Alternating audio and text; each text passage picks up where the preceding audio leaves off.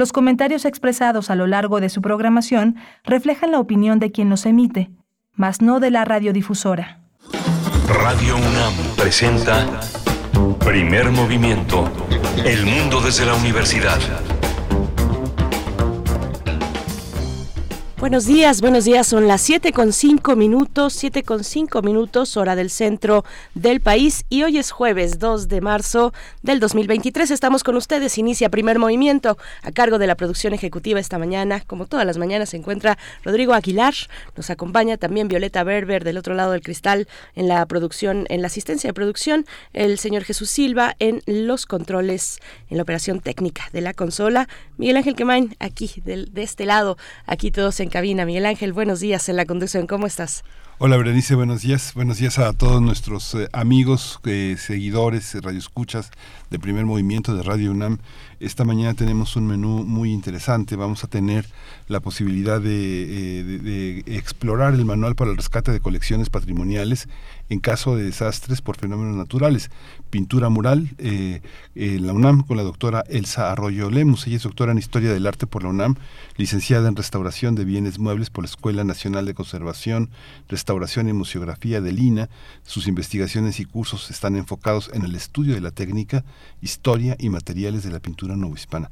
Actualmente es miembro del Laboratorio Nacional de Ciencias para la Investigación y Conservación del Patrimonio Cultural. Sí, es un material eh, a modo de manual muy, muy importante, muy interesante, que se gesta luego de los sismos del 2017, de septiembre del 2017, pues viene este manual para ver cuáles son las prioridades, cuál es un plan, cómo diseñar un plan de acción inmediata para, eh, en caso de desastres naturales, y el rescate, la preservación del patrimonio eh, cultural, artístico. Así es que, bueno, muy interesante viene este, este manual y tendremos también la participación de la doctora Gloria Delgado Ella es astrofísica y comunicadora científica. Nos acompaña los jueves, cada 15 días en jueves, y nos hablará mm, de los nuevos resultados de la misión DART. Vamos a tener también en la segunda hora de primer movimiento tres años del primer caso de COVID-19 en México. Vamos haciendo historia con la presencia de COVID-19, experiencias, comprensiones. Vamos a tener al doctor Mauricio Rodríguez Álvarez, profesor del Departamento de Microbiología de la Facultad de Medicina de la UNAM, conductor de Hipócrates 2.0 aquí en Radio UNAM, programa sobre medicina e investigación, y ha sido el vocero de la Comisión para la Atención de la Emergencia del Coronavirus de la UNAM. Tendremos también una recomendación literaria. Nos acompañará Odette Alonso, quien compila este libro titulado Género y sus perspectivas. Género y sus perspectivas que convoca a mm, distintos perfiles de, eh, pues de escritores, aunque no solamente escritores, sino también académicos, no solamente desde la ficción, pues, sino también desde la teoría para abordar las cuestiones del género que son, pues, que son varias, varias e interesantes. Odette Alonso es poeta y narradora de origen cubano que reside en México desde el año 92. Eh, la licenciatura la realizó en Filología por la Universidad de Oriente en Cuba y su cuaderno Últimos días de un país obtuvo el premio Isaura de Poesía 2019. Old Music Island ganó el Premio Nacional de Poesía LGBTTIQ y en, 2017 e Insomnios en la Noche del Espejo mereció el Premio Internacional de Poesía Nicolás Guillén en el 99. Bueno, Odette Alonso, ustedes seguramente la conocen y si no, tienen que darse una vuelta a la fil de minería porque es una de las piezas clave también para mostrar los nuevos talentos, las nuevas plumas, sobre todo de mujeres y personas diversas eh, en el contexto de la literatura. Odette Alonso. Sí, muy interesante el libro que van a presentar. Vamos a tener también, hoy tendré el privilegio de la poesía necesaria alrededor de las 9 de la mañana. Tendremos los mundos posibles hoy jueves con el doctor Alberto Betancourt, doctor en historia, profesor de la Facultad de Filosofía y Letras de esta casa de estudios. Europa camina sonámbula hacia la guerra. Así titula su propuesta, el desarrollo temático reflexivo que tenemos cada jueves con el doctor Alberto Betancourt. Vamos a tener también la sección de la, sección de derechos humanos. Vamos a cerrar esta edición con la niñez desaparecida en el estado de Chiapas y el derecho a ser buscado. El tema lo desarrolla Alicia Vargas Ayala, quien integra el Consejo Directivo de la Red por los Derechos de la Infancia en México, conocida por la Redim por sus siglas. También representa la Red por los Derechos de la Infancia en México en la Red Latinoamericana Tejiendo Redes. Integra el Consejo también el Consejo Consultivo del Sistema de Protección a los Derechos de la Niña, el Niño y los adolescentes CIPINA del Gobierno de la Ciudad de México. Bien, pues ahí los contenidos para esta mañana. Les invitamos también a participar en nuestras redes sociales. Vayan a redes sociales, eh, coméntenos lo que ustedes quieran. Vamos a darnos los buenos días, hacer comunidad a través del diálogo. Ya saben las coordenadas. Y si no, bueno, acaban. Arroba P Movimiento en Twitter, primer Movimiento UNAM en Facebook. Vamos con música a cargo de Caro Nacho con Alan Ibarra. Esta canción se titula Veo.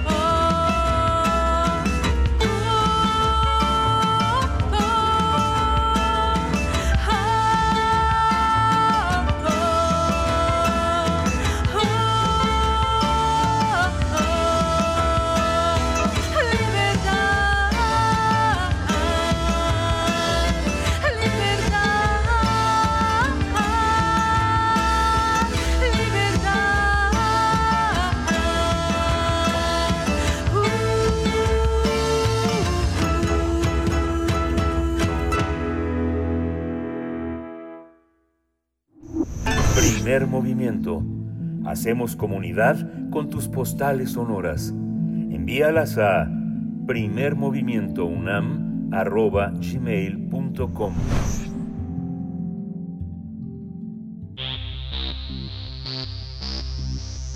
De festivales, ferias y más. Recomendaciones culturales.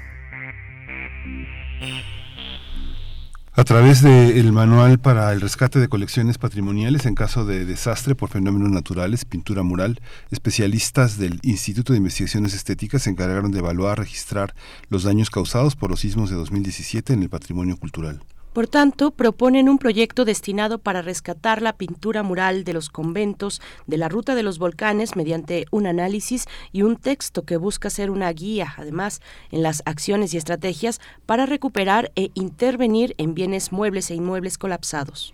Esta obra está destinada a responsables de la preservación patrimonial, así como organizaciones civiles y religiosas. También presenta algunos casos de estudio como los murales de San Juan Bautista Tlayacapan y San Guillermo Totoloapan, conjuntos con conventuales del estado de Morelos. Recordemos que en septiembre de 2017 se registraron dos fuertes movimientos telúricos que ocasionaron pérdidas humanas, así como heridos y damnificados. A estos se suman los daños materiales y la destrucción de monumentos patrimoniales en varios estados del país. Gracias a las brigadas organizadas por el Instituto de Investigaciones Estéticas, se analiza y planea la reconstrucción de los inmuebles dañados y del patrimonio cultural, señalando que la recuperación tomará varios años. Cabe señalar que este manual se puede descargar en su versión electrónica en la página del Instituto de Investigaciones Estéticas de la UNAM. Vamos a conversar sobre la necesidad de estrategias enfocadas en la recuperación y resguardo de los bienes culturales. Hoy está con nosotros la doctora Elsa Arroyo Lemus. Ella es investigadora del Instituto de Investigaciones Estéticas, eh, tiene un doctorado en Historia del Arte por la UNAM, eh, eh, cursó la licenciatura en Restauración de Bienes Muebles por la Escuela Nacional de Conservación, Restauración y Museografía de Lina, y sus investigaciones y cursos han estado enfocados en el estudio de la técnica, la historia y los materiales de la pintura novohispana. Actualmente forma parte del Laboratorio Nacional de Ciencias para la Investigación y Conservación del Patrimonio Cultural. Doctora Elsa Arroyo, bienvenida, buenos días. ¿Qué tal? Buenos días a todas y a todos los escucha. Doctora, qué, qué gusto y qué, qué importante, buenos días, bienvenida. Eh, qué, qué importante, necesario tener un documento como este.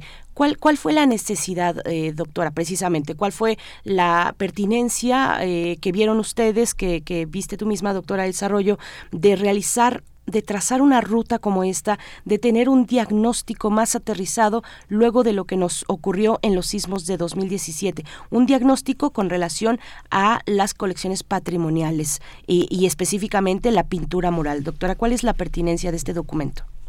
En efecto, bueno, sabemos que nuestro país está ubicado en una zona con alta peligrosidad eh, por, por justamente desastres como los terremotos que pueden que pueden provocar justo eh, pues daños no muy serios a las infraestructuras a la vida de las personas y por supuesto al patrimonio cultural. Eh, cuando ocurrió el sismo del 19 de septiembre de 2017 que todos recordamos con con esa eh, con esa memoria de dolor por supuesto con epicentro muy cerca de la Ciudad de México en la Chiapas Morelos empezamos a ver justo a partir de una revisión rápida de nuestras redes sociales, de los medios de comunicación, que las afectaciones pues estaban siendo realmente eh, muy severas eh, para, para justamente diferentes sectores de la población y por supuesto para el patrimonio construido.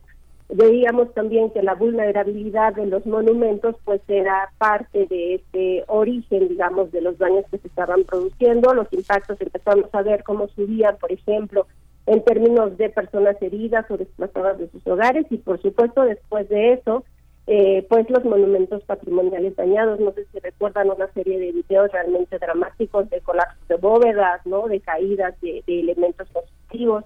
Eh, y, y bueno, eh, en, ese momento, desde la universidad, eh, yo estaba dando, dando mis seminarios en el posgrado de Historia del Arte, eh, con mis colegas en el Instituto de Investigaciones Estéticas. Eh, empezamos a planificar una serie de brigadas que nos permitieran apoyar a las instituciones encargadas de la salvaguarda, del rescate, del estudio del patrimonio cultural, que en este caso para los inmuebles del siglo XVI al XVIII, es el Instituto Nacional de Antropología e Historia, eh, pensamos en hacer estas brigadas de reconocimiento de daños, apoyar con nuestros conocimientos, nuestros equipamientos, nuestros especialistas en hacer este registro, digamos, de daños que iba en paralelo, por supuesto, con las brigadas que de manera ya protocolaria, porque aprendimos mucho en el sismo de 1985 en términos de protección civil y de hacer estos primeros, eh, digamos, eh, recorridos para entender cuál era la dimensión de los daños a partir de un terremoto fuerte.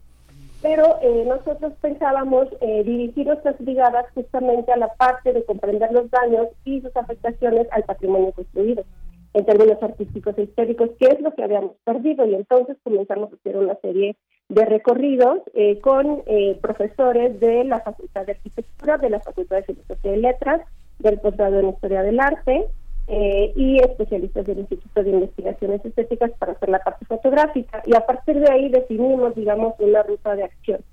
Y esa acción fue destinada, en este caso, como vieron en el manual, a recuperar los fragmentos de pintura mural que identificamos como parte de los colapsos de, la propia estructura arquitectónica de los conventos del siglo XVI y que nos pareció muy importante rescatar porque es que esa pintura mural es excepcional y no quedan muchos mm, eh, muchos monumentos, digamos, con pintura tan buena como la que se conserva en los 14 conjuntos conventuales alrededor de las faldas del Popocatépetl. La formación de las personas que se dedican a conservar el patrimonio, como es su caso, eh, realmente ante lo primero que se encuentran es ante la ausencia de programas al interior de las propias instituciones que tienen a su cargo esos monumentos.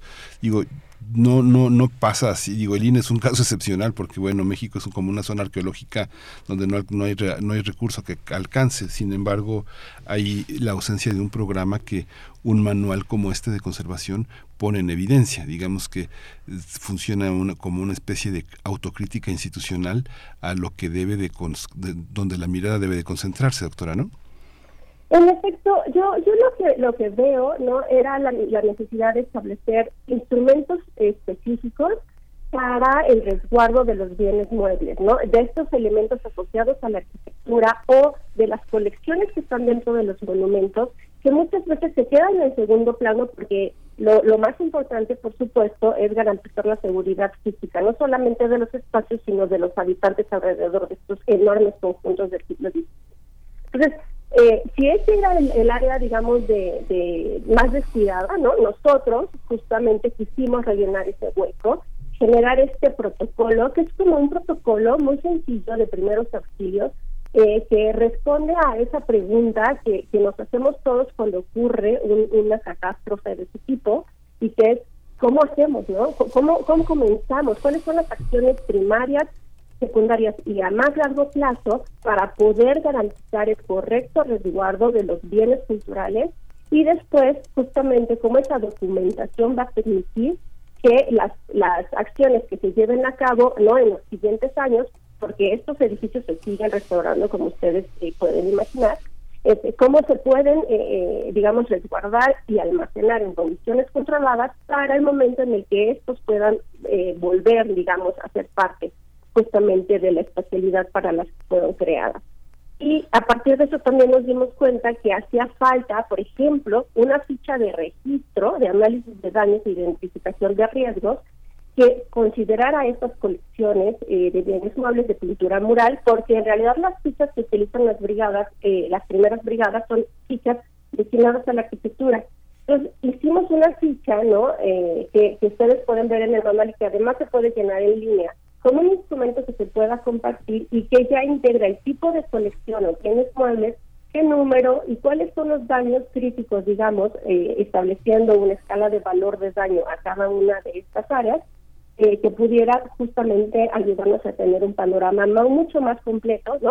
De, de los peligros, digamos, de lo que de lo que se pierde, digamos, en el proceso de todo. Sí, doctora, importante, bueno, hace un momento que, que, usted planteaba estas preguntas esenciales, inmediatas, luego de un desastre por fenómeno natural, por un sismo en este caso, eh, eh, ese de cómo hacemos, pues no teníamos las respuestas a esas preguntas iniciales eh, en aquel momento y, viene un documento como este y otros esfuerzos también de colegas, de colegas tuyos, doctora, pues para empezar a apuntalar lo que tenemos que hacer, precisamente desahogar esas preguntas. bueno, entre otras cosas, nos estás hablando de esas primeras brigadas de reconocimiento de daños, de estas fichas de registro de análisis de daños, todo esto que tiene que ver con el primer acercamiento, digamos. Una vez que se tiene este primer acercamiento, ¿cómo catalogar eh, cuáles son los criterios para decidir qué sí y qué no es susceptible de conservarse o en qué nivel o con qué, con qué nivel de urgencia también o todo es susceptible de, restaurarse? Evidentemente no, pero, pero te lo pregunto, doctora, ¿cómo, ¿cuáles son esos criterios?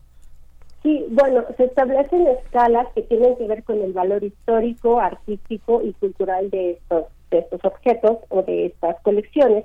Y en ese sentido, obviamente eh, eh, era importante integrar en esta en este trabajo a especialistas en esta época, ¿no? Especialistas que pudieran ayudarnos a establecer estas escalas de valor y con eso identificamos prioridades y planeamos un trabajo de rescate emergente. Con ahí sí ya integramos a estudiantes de la licenciatura en Historia del Arte, del posgrado en Rehabilitación Arquitectónica, del posgrado en Historia del Arte y nos fuimos a hacer temporadas de trabajo de campo a los sitios establecimos unos talleres, digamos, este, en, campo, ¿no? Unos talleres donde lo que hicimos fue una documentación exhaustiva, una serie de eh, selección de muestreos para poder hacer análisis más profundos en laboratorio de técnicas históricas, por ejemplo, que sabíamos poco de eso también en ese momento. Eh, y eh, con eso eh, logramos resguardar todos estos materiales colapsados en áreas, ¿no? ya en contacto justamente con los arquitectos encargados de obra en cada sitio. Entonces, justamente la valoración es la que permite, ¿no? una valoración completa es la que permite poder establecer estas prioridades. Y también nos dimos cuenta de eh, hasta dónde podíamos llegar con esta investigación. Es una investigación que nos tomó más o menos dos años después del, de los sucesos de, septiembre. Y eh, a partir de ahí, bueno, sacamos una serie de productos. Este, este es el producto que a mí la verdad más me emociona porque es un producto sencillo, digamos, pensado para diferentes públicos. Pero en paralelo también hicimos una serie de artículos, eh, los, los sacaron eh, sus trabajos, publicaciones más de divulgación, pero eh, dirigidas a un público especializado. Entonces, eh, creo que, logramos, digamos, tener como un programa más amplio de acciones derivadas de esto y, quiero insistir un poco en esta definición de prioridades porque, bueno, nosotros identificamos seis conjuntos conventuales con los que podíamos hacer el rescate patrimonial, pero finalmente solo logramos trabajar en dos lugares, porque en el resto de los de los sitios digamos que los trabajos de rehabilitación y de y de pues sí de, trabajo directo digamos eh, con, con la arquitectura hizo que todos estos materiales fueran desplazados no fueran digamos considerados como parte eh, pues de los mm, materiales que ya no podían recuperarse no entonces bueno son decisiones que nosotros quisimos hacer esta llamada de atención de que de que pues no se puede echar todo como no como en el mismo lote de piedras de piedras colapsadas sino que justo lo que son elementos asociados a la arquitectura pero que tienen un valor artístico pues habría que darles otro tratamiento. Y es eh, también lo que pone en evidencia, digamos que un especialista que encabeza un manual como este, de alguna manera queda queda dicho que no es la no es la buena voluntad de un grupo de personas lo que debe de de privar, sino el conocimiento de especialistas. De alguna manera es la, es la piedra angular, este manual, una, una base para empezar a arrancar proyectos. Usted recuerda, pues, por supuesto que recuerda muy bien el tema de eh, eh la, la, estatua ecuestre de Carlos IV, es la, la, restauración del hemiciclo a Juárez, o sea, toda esta parte hecho por empresas que tienen mucho dinero, no sé, Marina Restauración de Monumentos fue quien lo hizo, Mega Arquitectos, eh, dirigido por un arquitecto muy importante, académico, pero que no sabe nada nada de restauración. Todos estos ejemplos han sido, me imagino, para personas como usted que se dedican al estudio, deben ser tragedias auténticamente enormes. ¿Cómo, cómo generar como un, académico, un académico sencillo, sin un enorme presupuesto material para poder encabezar proyectos? ¿Cómo, cómo dialogar con las autoridades para esto, doctora? Pues sí, y, y también reconocer, no ser muy realistas en reconocer el papel que tenemos desde la universidad, porque nuestro papel como asesores, como gente que desarrolla investigaciones eh, sobre patrimonio cultural, en realidad estamos trabajando de manera periférica a las acciones directas que se toman a cabo para la conservación y la restauración del patrimonio.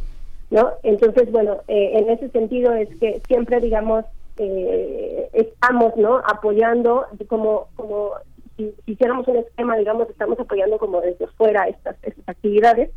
Y, eh, y, en ese sentido es que también cuando yo escribí este manual pensé, ¿no? Eh, todos los manuales que uno consulta a nivel internacional para, para el rescate patrimonial empiezan en la fase de prevención. Pero en México en realidad es que la prevención y el mantenimiento son, ¿no? Parte de esas acciones que se dejan eh, digamos, como en muy, muy largo plazo, por, como, como mencionaban ustedes muy bien al principio, es que tenemos tanto patrimonio cultural que no hay financiamiento que alcance, en efecto, pero también creo que tiene que ver con una situación de, la mirada, de desde dónde estamos viendo y desde, desde, dónde estamos planificando la conservación de nuestro patrimonio. Entonces, bueno, este manual termina en la prevención, porque justamente creo que a partir de la experiencia de 2017 estamos muy a tiempo de poder hacer una especie de corte de caja para determinar hasta dónde llegamos, determinar qué es lo que logramos conservar, rehabilitar o salvaguardar y de allí establecer un verdadero plan de prevención que apunte al establecimiento no entre la relación de la vulnerabilidad de los monumentos y del patrimonio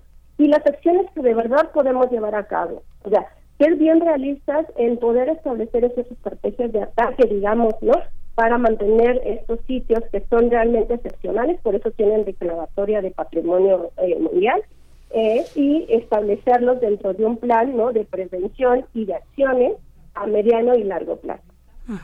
Doctora, me regreso a ese punto que comentaba Miguel Ángel Quemain sobre, eh, sobre, sobre, sobre la academia, sobre el, sobre el gobierno, el trabajo, digamos, eh, eh, conjunto entre gobierno y empresas. ¿no? generalmente, bueno, estos proyectos de intervención se discuten ahí, en ese primer centro o círculo de toma de decisiones, donde el gobierno llama empresas y hay una serie de recursos que son necesarios para avanzar en un proyecto. Pero, y, lo que nos dice es, bueno, la academia está eh, en una periferia ni siquiera tangencial, sino en un nivel distinto, donde no puede acceder a ese primer círculo de, de, toma de decisiones, y lo está la sociedad en su conjunto, no solamente las y los académicos. Doctora, te pregunto, porque además en este texto tocas el punto de la transparencia, de que proyectos como este, donde intervienen y se eh, interviene gobierno y empresas y donde se discute entre esas dos esferas de la sociedad, pues es muy importante que estos procesos eh, pues tengan un un mayor grado de transparencia que no lo tienen ahora. Eh, eh, cuéntanos un poco, eh, bueno, de, de, esa parte específicamente de la transparencia, de cómo incluir a la sociedad y, bueno, ya seguiremos con, algún otro tema también que, que, no se agote en realidad con este manual que es muy, muy rico. Gracias. Pues sí, es que eso eso es algo que nosotros hemos estado, digamos, tratando de impulsar ¿no? desde, desde, desde la universidad de que eh, el momento justamente en el que se dan los contratos, las licitaciones para que las empresas tomen bajo su responsabilidad la intervención, no sean resultado también de haber hecho un análisis por lo menos eh, primario, digamos, no de las necesidades reales de conservación. O sea, yo de verdad no entiendo muy bien cómo de pronto salen proyectos no publicados para hacer una intervención donde no hubo antes la consulta, no solamente a los especialistas. Yo aquí creo que ya estamos en un tiempo en, la, en que la conservación debe estar tomada eh, desde una medida social, porque los primeros, digamos, usuarios son los que van a responder, los que van a a, disfrutar como, como primera, en, primera instancia, ¿no? De, de, todas estas,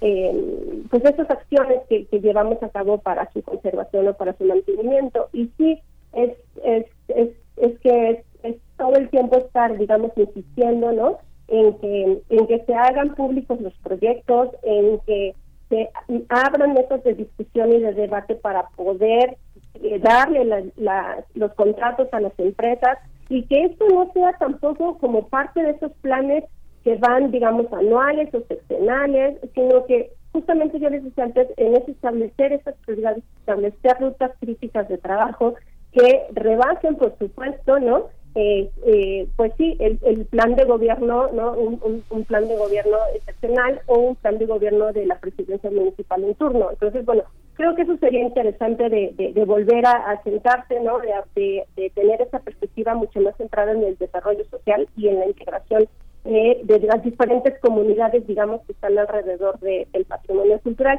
Y un poco eso también lo, lo pongo yo en el manual, ¿no? En este en este círculo donde pongo en el centro Tlayacapan, este, donde, bueno, si no tenemos esta comunicación entre los diferentes agentes involucrados en la conservación del patrimonio, justo antes de dar un, proyecto, una concesión de proyecto por licitación o simplemente por, por, consignación directa, pues estamos realmente, no estamos donde deberíamos estar. Claro. Hay una, hay una parte en el manual, me pongo, no, sé cuánto tiempo le habrá, les habrá costado, le habrá costado, doctor, hacer este, este manual, pero eh, tiene una cualidad que tiene la posibilidad de observarse transversalmente en, el, en, la, en la cuestión institucional desde la estructura más sencilla, que es la del, la del municipio y la asignación de recursos y los aspectos que toca el gobierno estatal y el gobierno federal porque justamente en el cuadro que coloca eh, para entender los procesos, los ocho puntos que están ahí esbozados, en realidad no son muy equidistantes de un manual de procedimientos que se tiene que apoyar, que se tiene que aprobar en el legislativo para decidir qué hacer en casos de emergencia y en casos de previsión y de desarrollo de proyectos de restauración que son que pueden tocar incluso no sé desarrollo social secretaría de cultura o instituto de cultura en algunos casos este eh, protección civil protección civil protección civil y el INA y, las instituciones como la Secretaría de Cultura del Gobierno Federal, todo esto tendría, todo esto que ustedes, que usted hizo eh, en este manual, tendría que incorporarse a los manuales de procedimiento de las propias instituciones para que los funcionarios sepan qué hacer. Hay muchos procedimientos que están señalados aquí que tienen un carácter de legibilidad administrativa. ¿Es así, doctora? Exacto. Y, está además basado en instrumentos eh, a nivel internacional, o sea, digamos que no es algo inventado a partir ¿no? de, la, propia experiencia nuestra, sino que parte de toda una investigación de cómo, cómo opera, digamos, ¿no? la atención eh, al patrimonio cultural en otros países. Sobre todo mucho eh, en el caso de la experiencia italiana, que desde mi perspectiva es muy similar.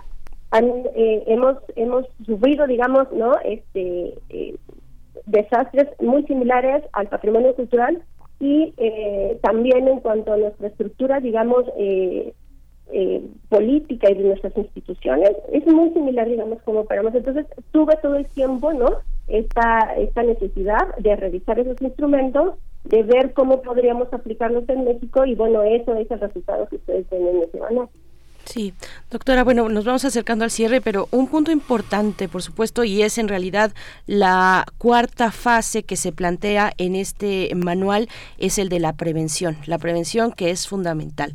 ¿Cómo, cómo entender la, la, prevención? Bueno, cuando vamos, eh, generalmente en México, desafortunadamente estamos acostumbrados a, a, cambiar las llantas del coche cuando este va andando, ¿no? Dicen por ahí. Eh, y, y, sí, así nos, así nos pasa en muchos ámbitos de, de, la vida, de la vida pública.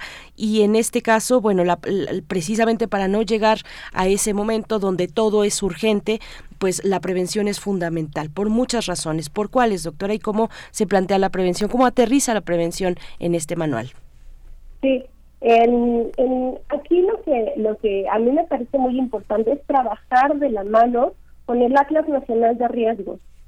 Y entonces poder hacer esta, eh, eh, este establecimiento, digamos, de una ruta crítica de ataque, digamos, para el mantenimiento y la salvaguarda de los monumentos y de sus colecciones en conjunto con ese atlas de riesgos. Entonces, poner justamente los, los, las regiones que están que son más vulnerables a afectaciones de este tipo y, eh, digamos, qué acciones serían necesarias con respecto a el estado de conservación actual de los monumentos. Porque muchos de ellos, digamos que no tienen, ¿no? En, en su estructura física eh, el, suficiente, digamos, la suficiente atención para que aguanten un sismo próximo. hay que pensar que esto puede pasarnos en un minuto, en cualquier momento.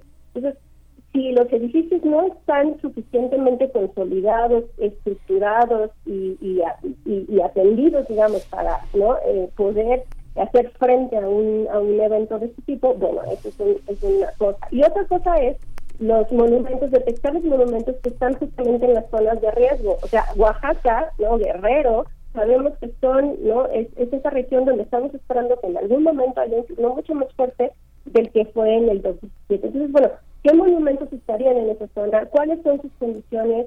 ¿no? Y luego también apoyarse, ¿no? Con una serie de, instrumentos que aquí justamente desglosó en el anual, eh, para que eh, estos trabajos se vayan acumulando en, un, en una base de datos, en un sistema que, puede, que podamos, digamos, ir monitorizando eh, y anualmente se vaya actualizando también esta información. O sea, aquí tenemos que apoyarnos también de los sistemas para poder tener un avance real y poder no hacer este pues un proyecto que, que, vaya dando soluciones a, a, las necesidades que tenemos en, en este país. Ya para concluir, eh, eh, así ahorita que menciona los casos semejantes en Italia, alguna vez por curiosidad, eh, Sigmund Freud, el psicoanalista, el, el, que llaman el padre del psicoanálisis, hacía muchos viajes a Italia, muchos en la zona de Orvieto, de Dalmacia, de Umbría, y por curiosidad eh, veía qué pasó después de esos viajes y estaba todo como en las fotos de los conventos que nos colocan, ¿no? los conventos de la capilla abierta del conjunto conventual de Matías Apóstol en Atlahuacan, el, el convento de la Natividad en Tepoztlán, todos esos monumentos que recorrió Freud este, se quedaron a, la, a, la, deriva después de tantos momentos de guerra, de desastres y que muchos fueron olvidados, ¿no? Hay más restaurantes en Orvieto que monumentos arqueológicos restaurados, ¿no? Es verdad. Y bueno, aquí la, la, ruta del volcán, yo también me pregunto en qué momento se va a convertir, pues sí, en una ruta disfrutable para el turismo, porque la verdad es que eh, de, de, la Catedral de Cuernavaca a Tepoztlán, bueno, eh, sí, hay gente que hace esa ruta, pero ya llegaron a San Guillermo, la pandemia de ahí nadie pasa, o sea, sí hay como una, una ¿cómo se puede decir? Ah, una desarticulación entre eh, pues estos proyectos de declaratoria patrimonial y realmente su disfrute como zonas no de, de visita turística no o de conocimiento de los propios mexicanos. O sea quién conoce los 14 conventos de la Rusia del Volcán eso, eso hay que darle también esta esta parte de, de difusión a, nuestro patrimonio como parte ¿no? De, de, lo que nos forma también en nuestra identidad. Creo que eso también habría que trabajar mucho en ese sentido. Y es por supuesto, de la prevención. Por supuesto, pues doctora, este manual está disponible en la página electrónica del Instituto de Investigaciones Estéticas de la UNAM. Es un manual que tiene eh, un, lenguaje accesible para todo público y será muy interesante revisar. De verdad vale mucho la, la, pena. Invitamos a que a que la audiencia, quienes nos escuchan, pues se acerquen, se acerquen a este manual, lo tengan ahí, que de repente le le puedan echar un ojito para pues eh, precisamente pues para ver la dimensión de la, de la importancia de, de este tipo de estrategias eh, enfocadas en recuperar y resguardar los bienes culturales. Doctora, muchas gracias por esta participación. Doctora Elsa Arroyo Lemus, investigadora del Instituto de Investigaciones Estéticas de esta Casa de Estudios. Muchísimas gracias. Enhorabuena por este material. Ojalá que tenga oídos eh, receptores en los lugares importantes donde se toman las decisiones, pues para y donde se regulan y se, y se, y se hacen las leyes, pues para que sea adoptado y sea meditado por mucha gente. Muchas gracias, doctora. Gracias y buen día a toda la audiencia. Muchas gracias. Hasta pronto. Son héroes los restauradores, verdaderamente. Una confianza en el futuro y en los demás enorme. Vamos a ir con música. Enamórate de mí se llama esta pieza de Madame Recamier.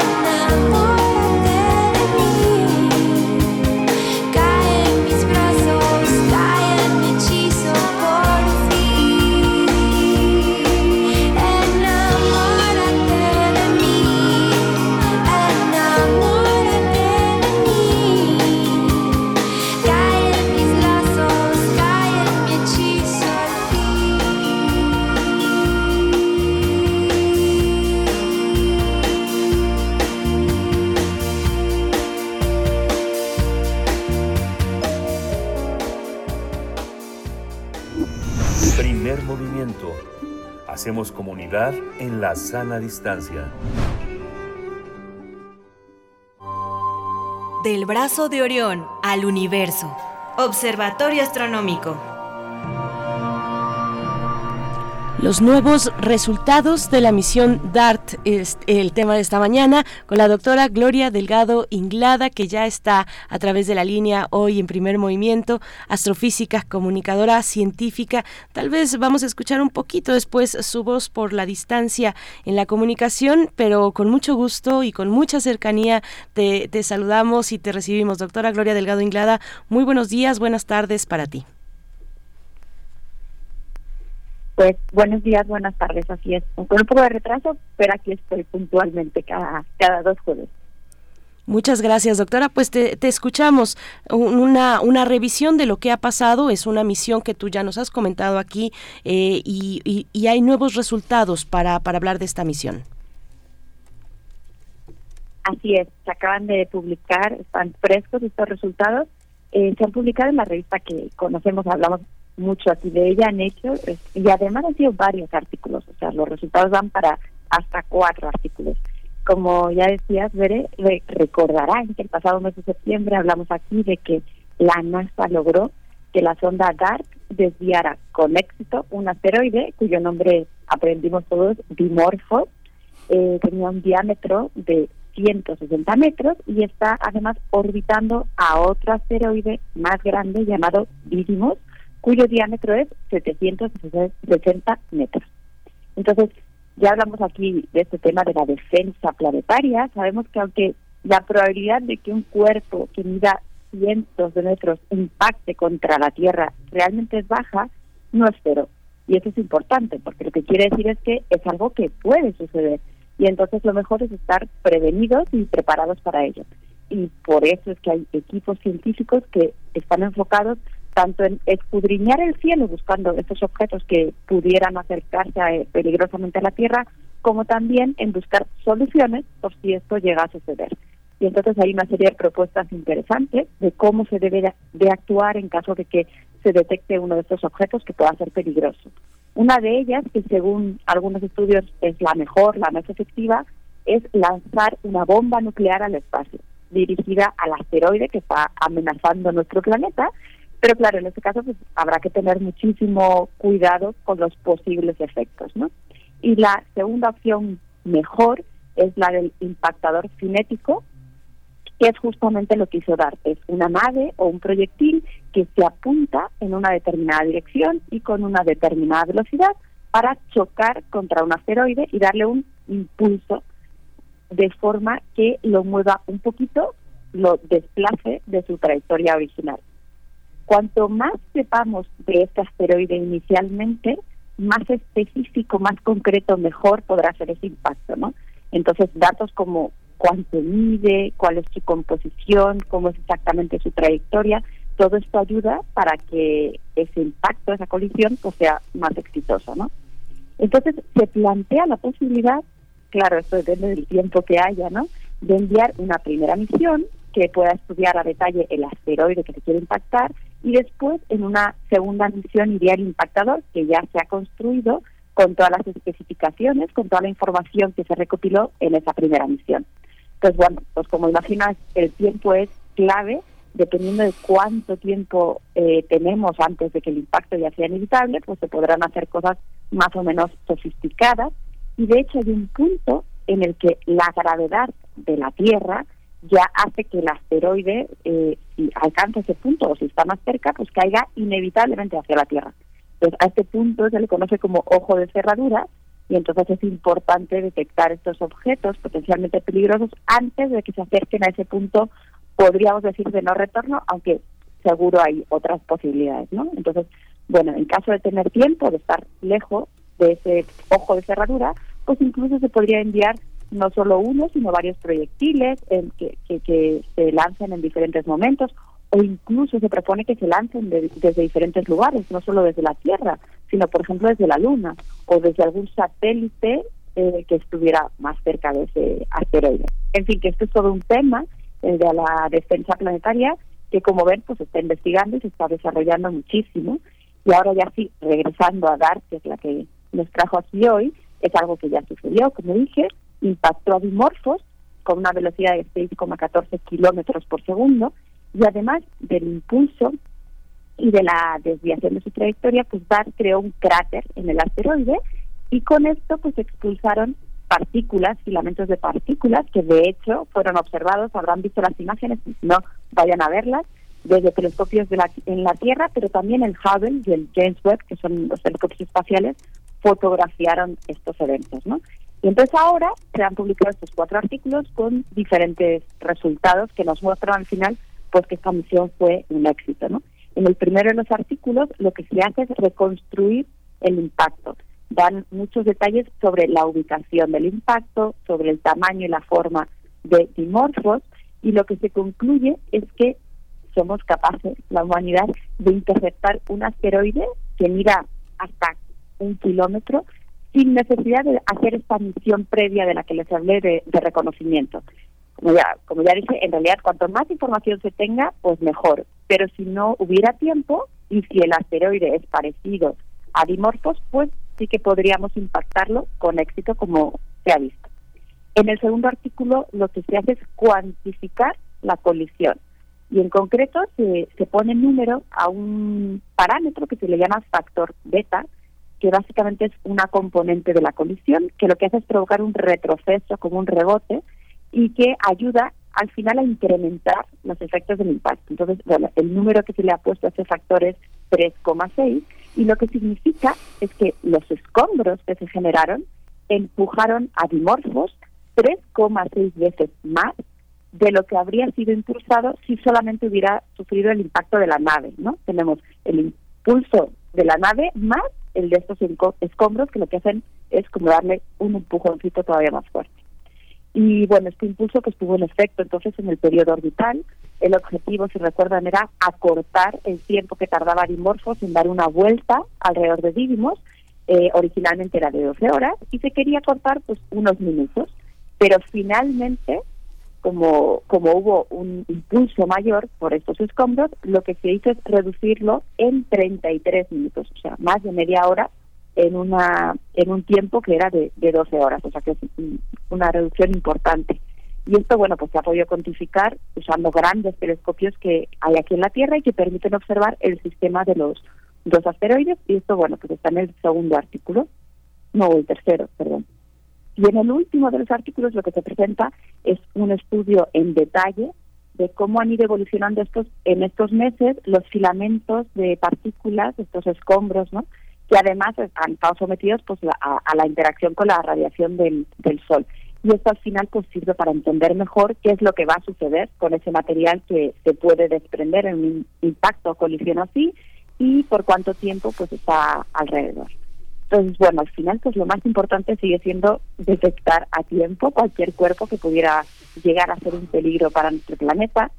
Los programas que hay de seguimiento actualmente nos dicen que hay unos 31.400 asteroides y casi 120 cometas que están cerca de la Tierra y que alguno de ellos podría llegar a suponer una colisión en el futuro.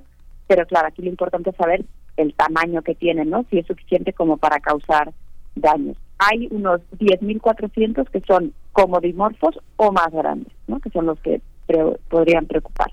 Y los cálculos nos dicen que un evento como el de Tunguska sucede cada varios siglos. Les recuerdo que esto sucedió en 50 metros, impactó y devastó 2.200 kilómetros cuadrados en Siberia. Y si nos vamos a algo un poco mayor, un objeto de kilómetros pues bueno, ahí ya se espera que sea cada varias, de, varias decenas de millones de años, ¿no? Entonces, bueno, no hay que preocuparse, pero sí estar ahí atentos, ¿no? En el pasado les recuerdo que esto no era así, el impacto con asteroides y con cuerpos muy grandes, pues era súper frecuente cuando se estaba formando el sistema solar. Afortunadamente ahora el ambiente ya es mucho más tranquilo. Y bueno, para cerrar me gustaría hacerlo con unas palabras de, de uno de los miembros del grupo de, de investigación de esta misión DAR, y él dice que aunque aún no podemos detener los huracanes y los terremotos que suceden aquí en la Tierra, sin embargo hemos aprendido o estamos aprendiendo a evitar el impacto de un asteroide que está en el espacio y que podría impactar pues contra nuestro planeta, ¿no? Siempre y cuando tengamos tiempo y recursos suficientes. Así que ahí estamos.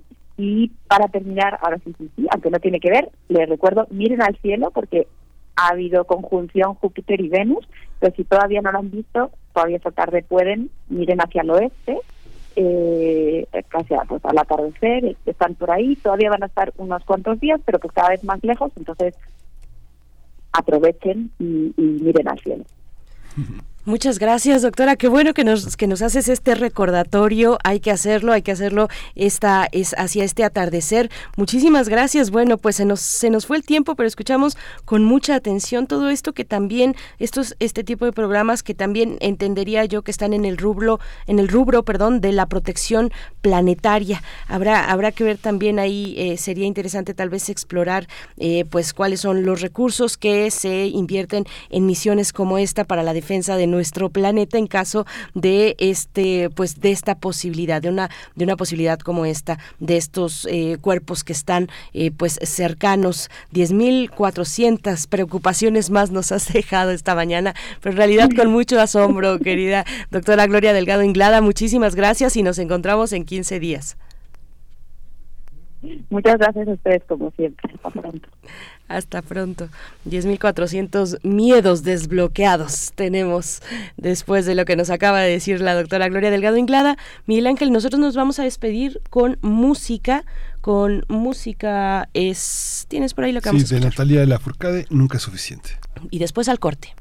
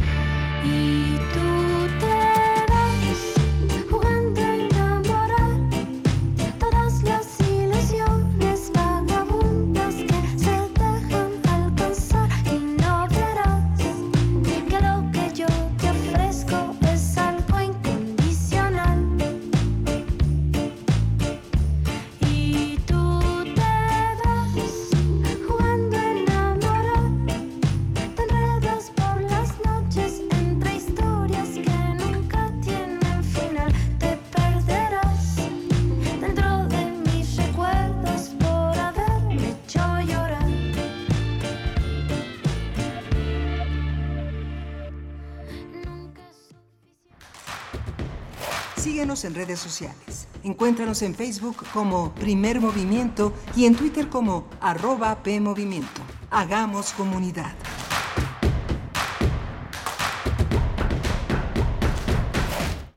...96.1 de frecuencia modulada... 860 de amplitud modulada, transmitiendo desde Adolfo Prieto 133 en la Colonia del Valle. Escúchenos en nuestra página web radio.unam.mx. Radio UNAM, experiencia sonora.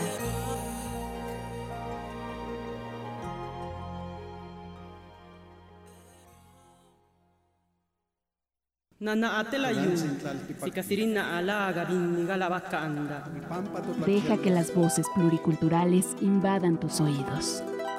Calme Cali. Séptima temporada.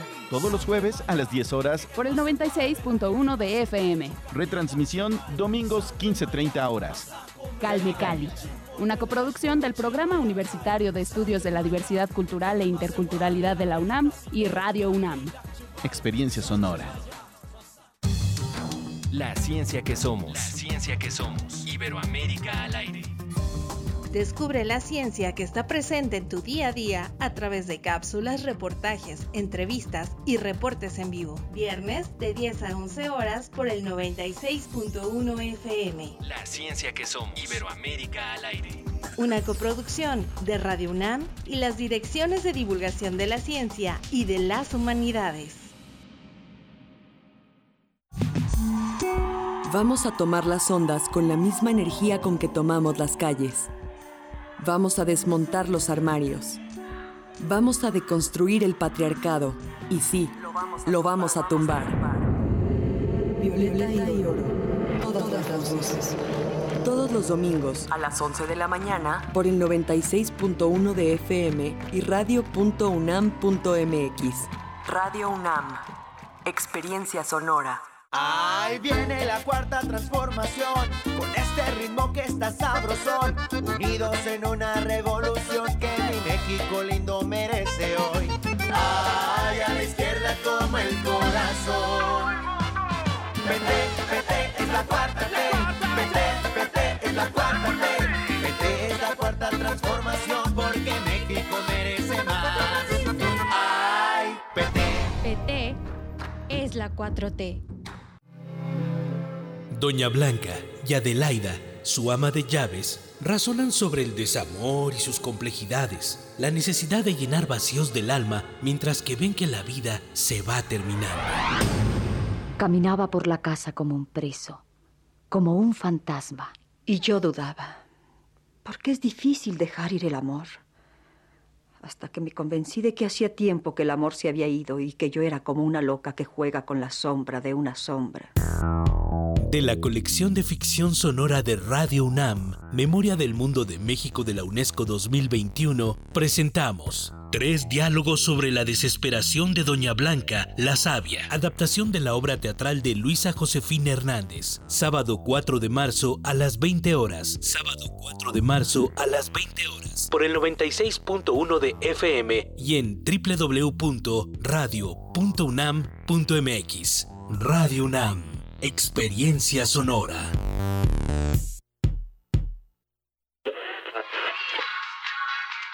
Dijeron que el video mataría a la estrella de radio. Pero no fue así. Tenemos casi 23.000 audios disponibles en nuestro podcast. Conoce nuestras series, radioteatros, barras, adaptaciones y otras joyas radiofónicas del pasado en www.radiopodcast.unam.mx. Disfruta a toda hora Radio UNAM. Experiencia sonora.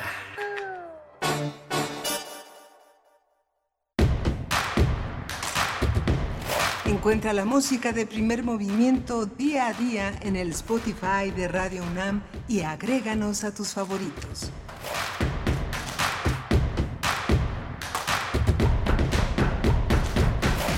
Hola, buenos días. Ya son las 8 de la mañana con 5 minutos en este eh, miércoles, jueves 2 de marzo, que ya eh, inició este mes eh, con todo lo, con todos los calores propios ya de ese asomo de la primavera que ya está a la vuelta de la esquina eh, estamos aquí en primer movimiento en Adolfo Prieto 133 en la Colonia del Valle. Rodrigo Aguilar está en la producción ejecutiva y mi compañera Bernice Camacho al frente de la conducción. Querida Bernice, buenos días. Miguel Ángel Quemain, muy buenos días. Buenos días a Radio Nicolaita.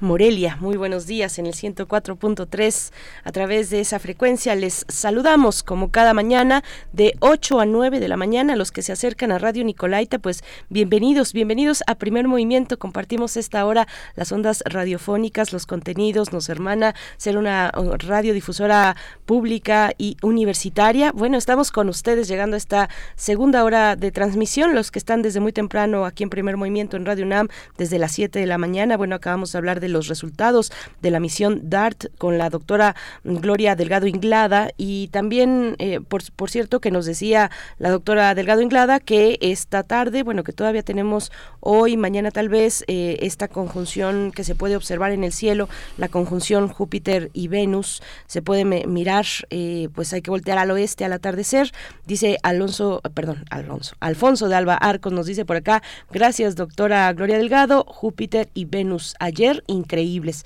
¿Ustedes ya los vieron? Cuéntenos si ya vieron, se asomaron al cielo y vieron esta conjunción que aparece al atardecer. Cuéntenos en redes sociales. Yo no la he visto, la verdad.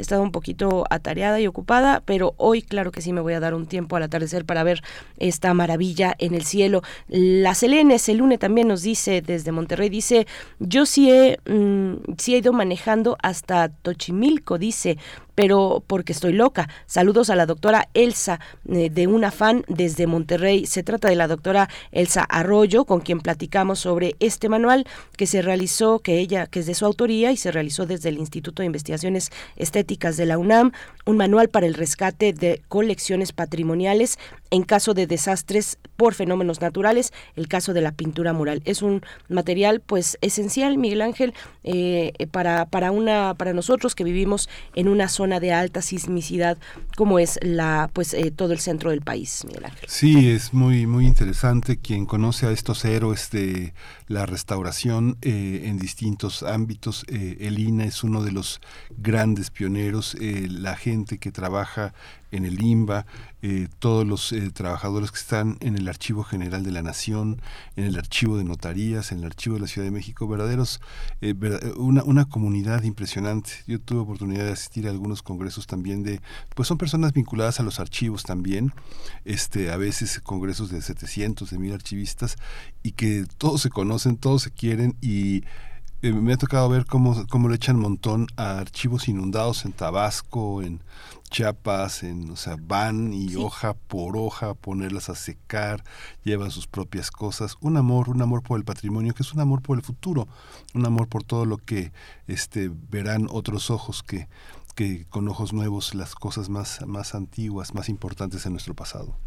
Y es que, eh, eh, bueno, lo que, lo que yo pude ver, fíjate que después de los sismos del 2017, al mes, mes y medio, mm, tal vez un poquito más, me acerqué, hice, hice un recorrido por Chiapas, por algunos lugares de Chiapas, y, y, lo que puedo, puedo también, pude ver, observar en aquel momento es que no solamente es una recuperación de su, de su memoria, de su historia, sino de su presente. O sea, son eh, espacios y bienes inmuebles que son utilizados todavía por supuesto, las iglesias, las iglesias fundamentales y que resultaron muy, muy dañadas. Recuerdo bien el caso de Sinacantán, por ejemplo, mm. en, en Chiapas, pero bueno, son muchos los poblados que se vieron afectados en su momento y que todavía no han logrado ser restaurados del todo y que efectivamente los pobladores llegaban con mantas, llegaban con polines eh, de donde los podían sacar y empezaban a apuntalar, empezaban a acercarse a la obra para ver pues de qué manera eh, podían recuperarla.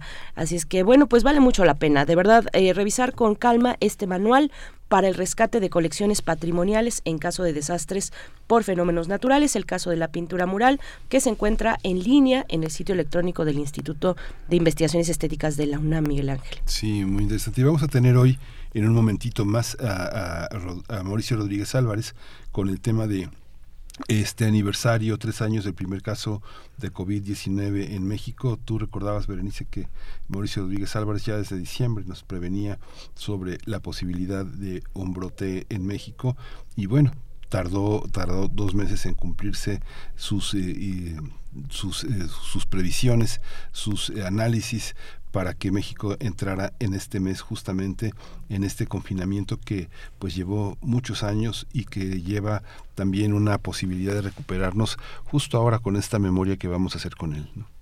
Estaremos con él para hacer este repaso, este recuento de tres años después, cómo estamos, qué aprendimos.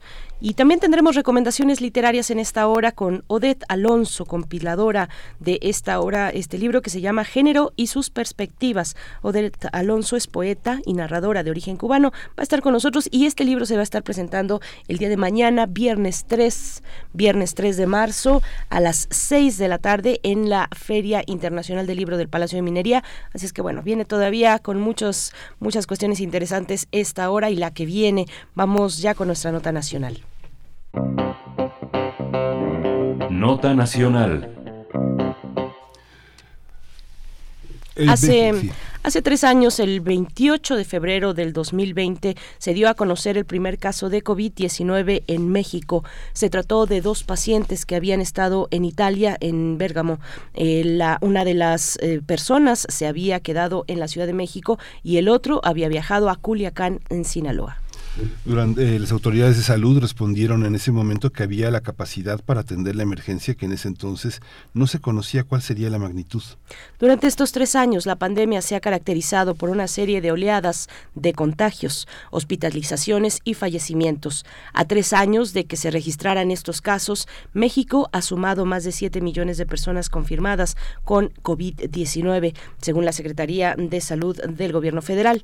De estos casos, un 9.71 ciento requirieron hospitalización. Además, oficialmente, las muertes atribuidas al coronavirus superan los 332 mil casos. Eh, la sexta ola por COVID-19 en México alcanzó un máximo de casos confirmados a nivel nacional en la segunda mitad de diciembre de 2022. En tanto, esta semana se detectaron 25 mil contagios, mismos que se encuentran de manera predominante en la Ciudad de México, Colima, Nuevo León, Baja California Sur y Tlaxcala. Pese a la protección que se ha logrado por la vacunación, se recomienda el uso correcto de cubrebocas en lugares cerrados, tener completo el esquema y los refuerzos de vacunación contra COVID, así como promover la verificación en lugares cerrados y si se presentan síntomas de enfermedad respiratoria, no acudir a los sitios de trabajo o estudio y evitar automedicarse. Cabe señalar que la Organización Mundial de la Salud informó que hasta ahora el virus ha cobrado la vida de más de 6.7 millones de personas. Vamos a hacer un balance de la situación de la pandemia de COVID-19 en México a tres años del primer caso confirmado en el país. Y está con nosotros el doctor Mauricio Rodríguez Álvarez, profesor del Departamento de Microbiología de la Facultad de Medicina de la UNAM, conductor aquí en Radio UNAM de Hipócrates 2.0, programa sobre medicina e investigación. Eh, eh, Mauricio también es vocero de la Comisión para la Atención de la Emergencia del Coronavirus en la UNAM. Mauricio Rodríguez, bienvenido. Hola, Miguel Ángel. Pere, buenos días. Saludos al auditorio. Muchas gracias por invitarme. Doctor, muy buenos días. Gracias por aceptar, por aceptar además este este recorrido, este camino que, que bueno, llegamos a tres años, pero desde el inicio e incluso desde antes de que esto estuviera en las noticias internacionales y nacionales, por supuesto. Yo, eh, bueno, ya es un momento lo mencionaba Miguel Ángel, pero me gusta mucho recordar que fuiste tú el que nos dijo por primera vez, el que nos dijo por primera, por primera vez, estábamos nosotros de vacaciones aquí en Primer Movimiento. Yo estaba en una playa por ahí, este, tirada al sol, leyendo eh, eh, y muy a gusto, y me llega un correo donde nos eh, comentabas, pues sería interesante, importante darle seguimiento a esta nota para el regreso de vacaciones. Y aquí estamos, querido doctor.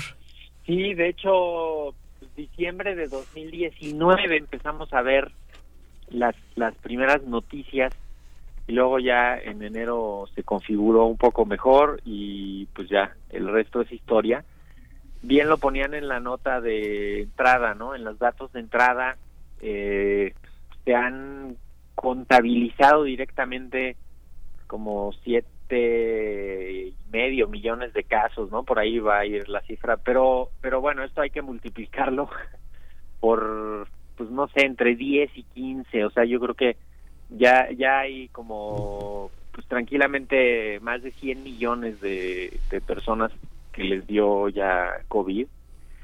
Y ha tenido dos, o sea, a mí me gusta usar dos palabras que nos ayudan a entender este fenómeno y es, uno es eh, impredecible, porque no había manera de, de predecir lo que iba a ocurrir. Nadie se podía imaginar lo que lo que lo que nos esperaba, ¿no? En febrero del 2020 estábamos como pensando en en China. Para ahorita no sé si se acuerden, pero ya habíamos visto lo de Europa. Lo de Italia. lo de Italia, Y España. estábamos empezando a ver lo de Nueva York también, ¿no? las primeras morgues saturadas y, y eso ya empezaba pues a sonar pues que iba a estar súper difícil, ¿no? Este y, y impredecible e incalculable. O sea, no hemos terminado de calcular el, lo que ha ocurrido.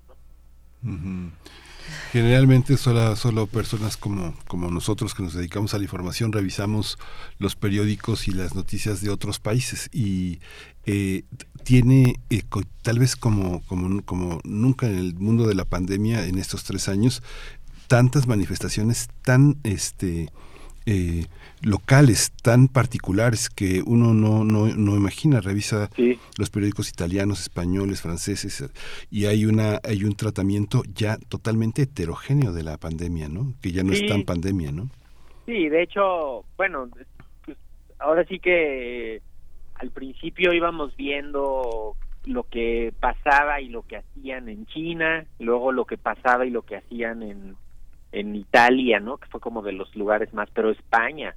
De hecho, tuvimos como, como una cercanía y una solidaridad muy fuerte con, con la epidemia de España. Yo creo que también porque, porque tenemos mucho más vínculo y hay una cosa del idioma que nos conecta directamente y entonces veíamos videitos y veíamos mensajitos del WhatsApp y veíamos una cantidad de noticias de lo que estaba pasando en España que, que pues también les fue terrible en España y venía para acá y acá la pues nos o sea afortunadamente no nos llegó de tan de golpe como a ellos pero pero sí cada quien le fue dando un tratamiento diferente y poco a poco se fue también haciendo esto de lo que hemos hablado mucho Miguel Ángel de la infodemia y de y del problema de comunicar el riesgo y de comunicar la situación. Es un tema yo creo que este sí es para alguno de sus alumnos pero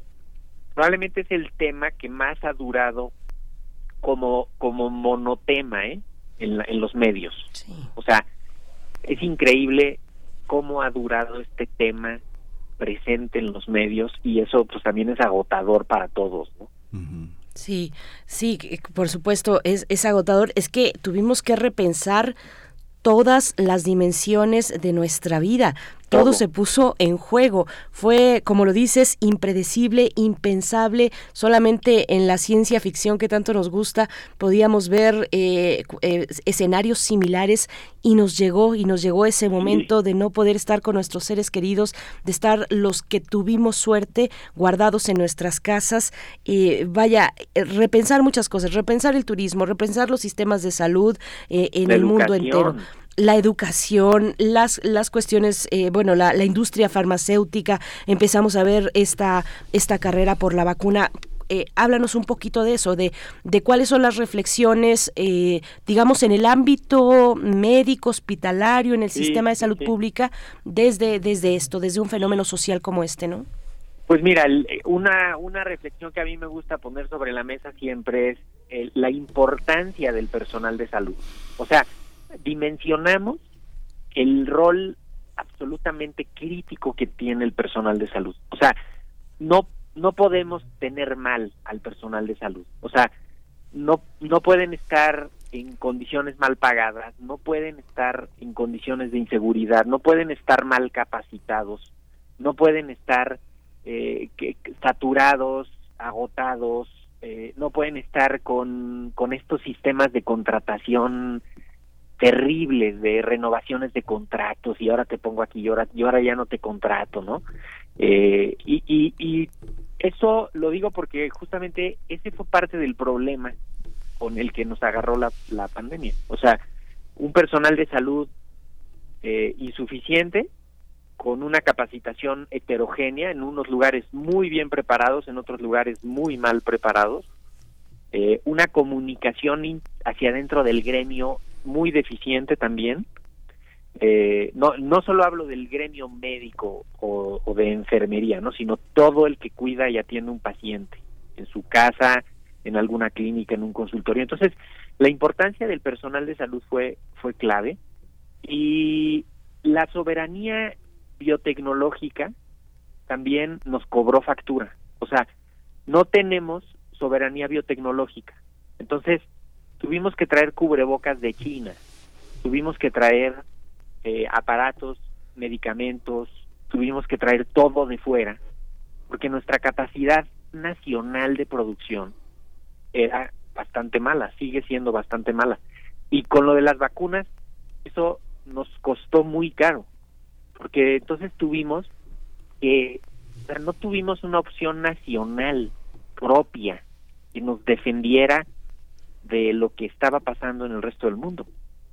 Entonces, eso eso también, ¿eh? eso a veces no pensamos en eso, pero el hecho de no haber sido productores ni de ni de cosas para las pruebas de diagnóstico, ni de toda la línea de producción, todos los insumos y eso, ¿no?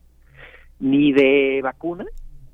No, hombre, eso nos nos costó terrible, porque entonces sí dependimos de que afuera nos las quisieran vender y de que llegaran los aviones.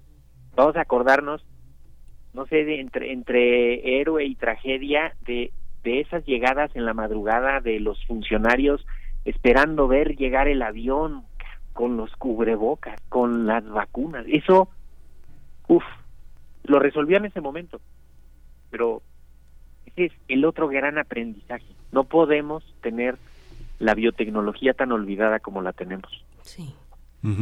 Esta, esta parte también, este eh, Mauricio, que hemos hablado tanto, han aparecido ya muchos libros sobre post-COVID, long-COVID y las enfermedades crónicas que se han convertido también en comorbilidades eh, de esta de estas consecuencias, sobre todo neurológicas. Yo estaba viendo, este, yo no sé si tú ya eh, este, tuviste oportunidad de ver el, el- el documento que hizo el doctor Carlos Macías, en la que reunió cerca de 50 colaboraciones de encargados de hos- hospitales, salas de atención en todo el país. Es un documento muy interesante porque prácticamente todas las áreas de la medicina están cubiertas ahí. Y este libro también me impresionó, Neurocovid, que hicieron los españoles. Todavía ellos se quedaron con el con la Sí. última con la última versión del coronavirus que tenemos el Omicron eh, el último capítulo está dedicado a Omicron pero las consecuencias eh, neurológicas de COVID es, es muy impresionante. Cerca de 700 páginas dedicadas a explicar eso.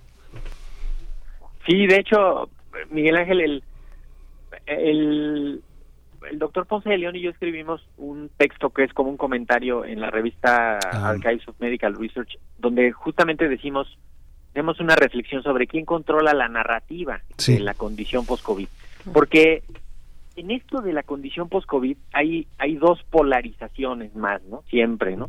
Uno es un, una- un discurso que quiere decir que todo es post-COVID, que todo es culpa del COVID, y otro discurso que dice, no, hombre, nada es, nada es COVID y, y, y todos se lo están imaginando.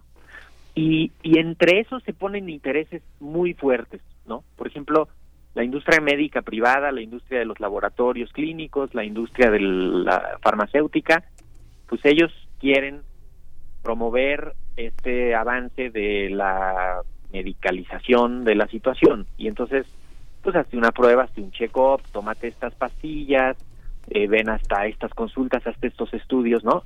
Este motor económico que es la, el estudio de la enfermedad y la enfermedad misma.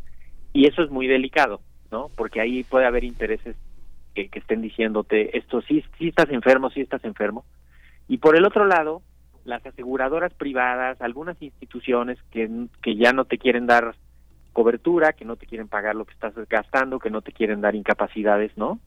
Eh, que eso, ese es el otro, ¿no? Es como, como frenarlo por el otro lado y, evadir esa responsabilidad que se tiene de, de cubrir. Entonces, en, en medio están los pacientes que sufren y sus familias.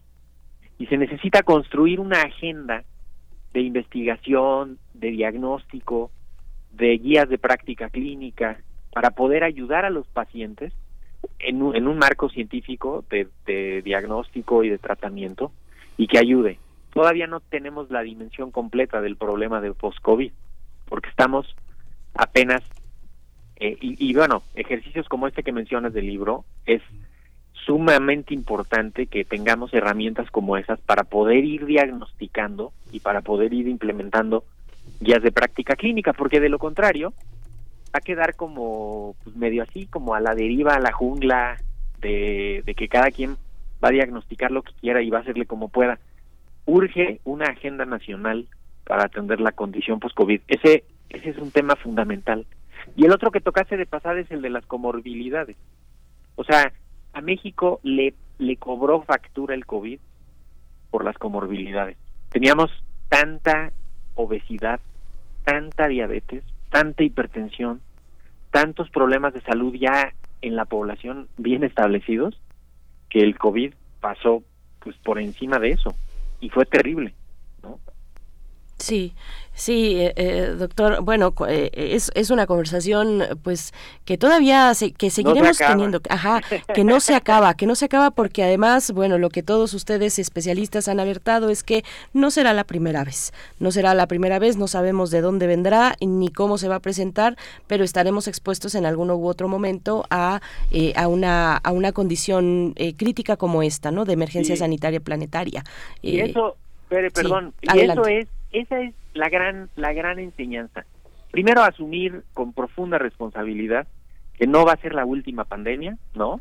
Que no fue la primera tampoco. Entonces, pues esto es parte del ciclo de la vida de las enfermedades que y, con, con, nuestro estilo de vida humano, pues nos va a ir así cada vez peor con esto, ¿no? Y lo otro es el compromiso ético del aprendizaje. O sea, no podemos echar a la, por la borda todo lo que ya aprendimos e hicimos. Tenemos que acordarnos, tenemos que guardar esos protocolos, tenemos que eh, establecer y consolidar esas redes de trabajo que ya se hicieron.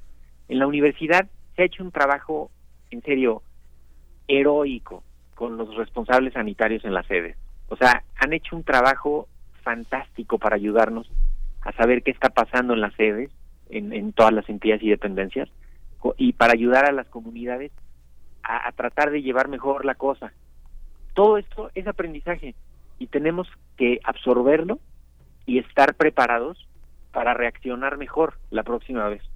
Yo creo que tenemos que hacer una lista así con cinco elementos de decir, a ver, cuidado con la infodemia, cuidado con la informalidad, cuidado con ¿no? La, la charlatanería, cuidado con esto y, y construir un plan de respuesta pues que nos vaya a ayudar más la siguiente vez. Sí, hay una parte también, este, es esto que señalas, las narrativas. Es que es muy, es muy interesante. Yo mencionaba el libro de Carlos Macías porque fíjate que este, está muy poblado de muchos, de muchos pequeños héroes de gran nivel académico, pero justamente parte de la narrativa consiste en desacreditar la multiplicidad de esfuerzos gubernamentales que tienen signos partidistas, ¿no? Y particularmente el tema de la cuarta transformación ha sido un tema muy polémico. La respuesta del gobierno, del gobierno, del gobierno federal ha sido muy cuestionada y ha sido el pretexto de muchos opositores para generar textos incluso de personas que no tienen ninguna autoridad para cuestionarlos. Y este y el pretexto político pues pasa por encima de todos los duelos que llevamos encima todos, ¿no? Y es y es un o sea, es una situación muy rentable, muy fácilmente capitalizable y es muy fácil así pues agarrar cualquier hebra de cualquier tema de la pandemia y jalarlo y pues te vas a dar cuenta que es una desgracia aquí en China.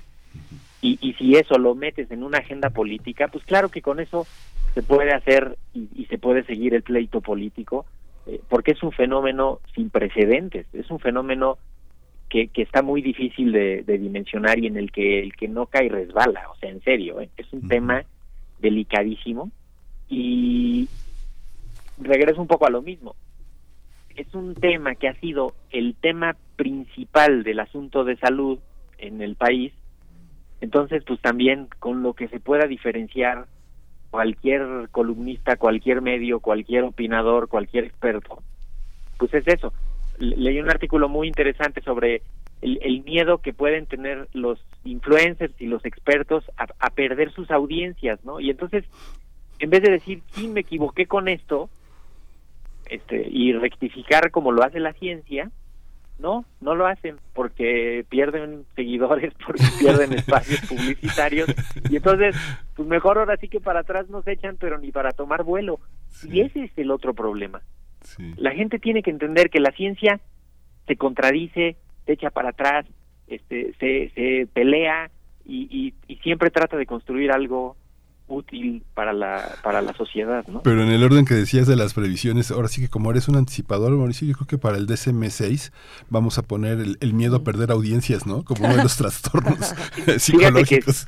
Fíjate que, sí, deberíamos de, de, escarbarle por ahí, ¿no? Este, porque pues, lo ves ahorita, o sea, hay gente que, que echó pestes de la vacuna Abdala, unos expertos mexicanos que, que hablaron mal hasta de bueno, de los detalles técnicos de la vacuna y dices tú, oye, a ver, espérate, o sea, aquí está esta otra evidencia y aquí está esta otra realidad y, a ver, ahora échate para atrás, ¿no? O sea, rectifica y di que, que te que te pasaste con como lo de Cancino. Rectifiquen y digan, pues sí, nos excedimos con nuestros juicios ideológicos respecto a la vacuna de Cancino, ¿no?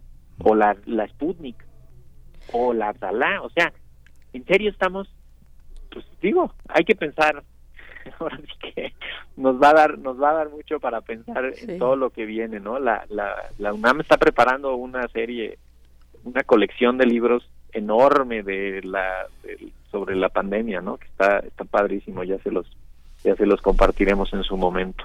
Ay, Mauricio, doctor Mauricio Rodríguez Álvarez, pues qué interesante. Vimos en estos tres años hasta candidatos, candidatos del COVID, en esta, en esto que tú nos comentabas de cómo se emplea políticamente, se le saca eh, eh, raja política a, a- a COVID-19 en tantas dimensiones. Bueno, en Europa hasta veíamos candidatos que abanderaban la cuestión antivacunas, ya sea porque cre- porque porque estaban convencidos de que las vacunas no iban a ser eh, en beneficio de la población o porque apelaban a las libertades ciudadanas. Cualquiera de los dos de los dos eh, lugares, pues estaban ahí y, y- y tuvieron tuvieron sus sus seguidores, han tenido todavía. eh, bueno, pues vemos. Solo te, te- te preguntaría, digamos ya para para cerrar, pues el balance en general, el balance en general de cómo de cómo se gestionó y cómo se sigue gestionando la pandemia en nuestro país. Un comentario de cierre en ese sentido, doctor Mauricio. Sí. Pues mira, yo creo que eh, no no está fácil así definirlo en, Sí. en dos minutos. El- ha habido de todo, ha habido aciertos y desaciertos. También ha habido una idea equivocada de que de que la respuesta es de la Secretaría Federal nada más y, y hay una respuesta que, que pesa muchísimo en la en las en las secretarías estatales, en los gobiernos municipales, en las en las instituciones nacionales, ¿no? Entonces, eh, ha habido aciertos, ha habido desaciertos. eh, de- como ha sido un tema muy difícil de comunicar, yo, yo diría que el, principal problema ha sido la comunicación, o sea, la forma en la que se ha comunicado el, el asunto, la narrativa que se le ha im- impreso al, al tema ha sido, eh, pues, a veces inconsistente, eh, en algunas otras, eh, pues, como difícil de, de comunicar, difícil de creer, y, y eso me parece que, pues, que nos va a dejar una, una enseñanza. Ha habido aciertos muy importantes, el de la reconversión hospitalaria, el, el esfuerzo que hizo el país completo para la vacunación. O sea, México agarró una estrategia multi este, multielemento para para lograr conseguir 225 millones de dosis de vacunas que ya se usaron. Y, y eso a veces pues se nos pasa de, largo no Eh, y pero por ejemplo lo de los medicamentos para el covid solo en el sector público y no se pueden utilizar de ninguna otra manera eh, la, la limitación de las pruebas que también puede ser todo un tema pero este faltó como implementar ahí una estrategia de comunicación más acertada respecto a lo de las pruebas. Y pues ha sido o sea lo vemos no medio millón de muertos. Es una locura. Estamos frente a un fenómeno de proporciones pues completamente desconocidas para la para la historia moderna no no nos imaginábamos que pudiera ser que pudiera ser algo así tan fuerte Sí. esperemos salir mejores y que el sistema salga fortalecido. Ese, ese, ese tiene que ser nuestro compromiso con esos 500 mil este, personas que se fueron, ¿no? O sea, tenemos que salir mejor como país, como individuos, como comunidades.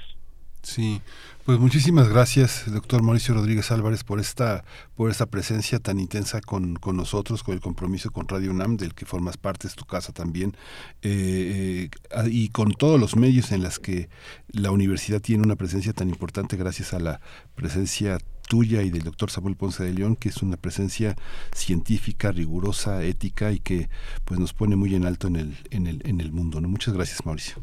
Muchísimas gracias, Miguel Ángel Vere. Un abrazo de saludos al auditorio y pues por acá seguimos. Esto no se termina. Esto no se termina. Y muchas gracias por este acompañamiento estos tres años. No, hombre, con mucho gusto. Y gracias por la apertura, porque también pues ustedes han tenido el tema y, y, y yo creo que aunque digan ay, pues qué aburrido el tema, y ni pero siempre lo han tenido porque informar a las audiencias es nuestro compromiso. Así es. Gracias, querido doctor Mauricio Rodríguez Álvarez. Te, te, escuchamos en Hipócrates 2.0 aquí en Radio UNAM. Nosotros vamos a hacer una pausa musical a cargo de Carola. Se trata de la canción Soltar.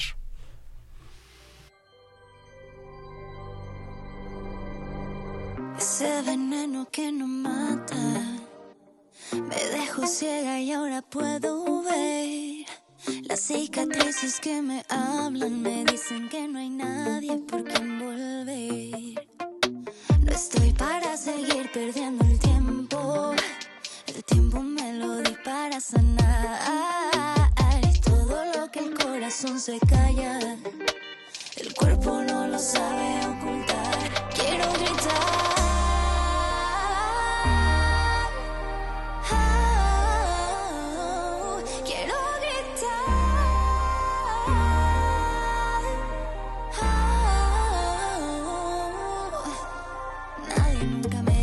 Crecer es soltar. Duele y es complicado soltar e improvisar. La vida es como una fiesta. A veces no quiero bailar. No estoy para seguir perdiendo el tiempo. El tiempo me lo di para sonar. Y todo lo que el corazón se calla. El cuerpo no lo sabe ocultar.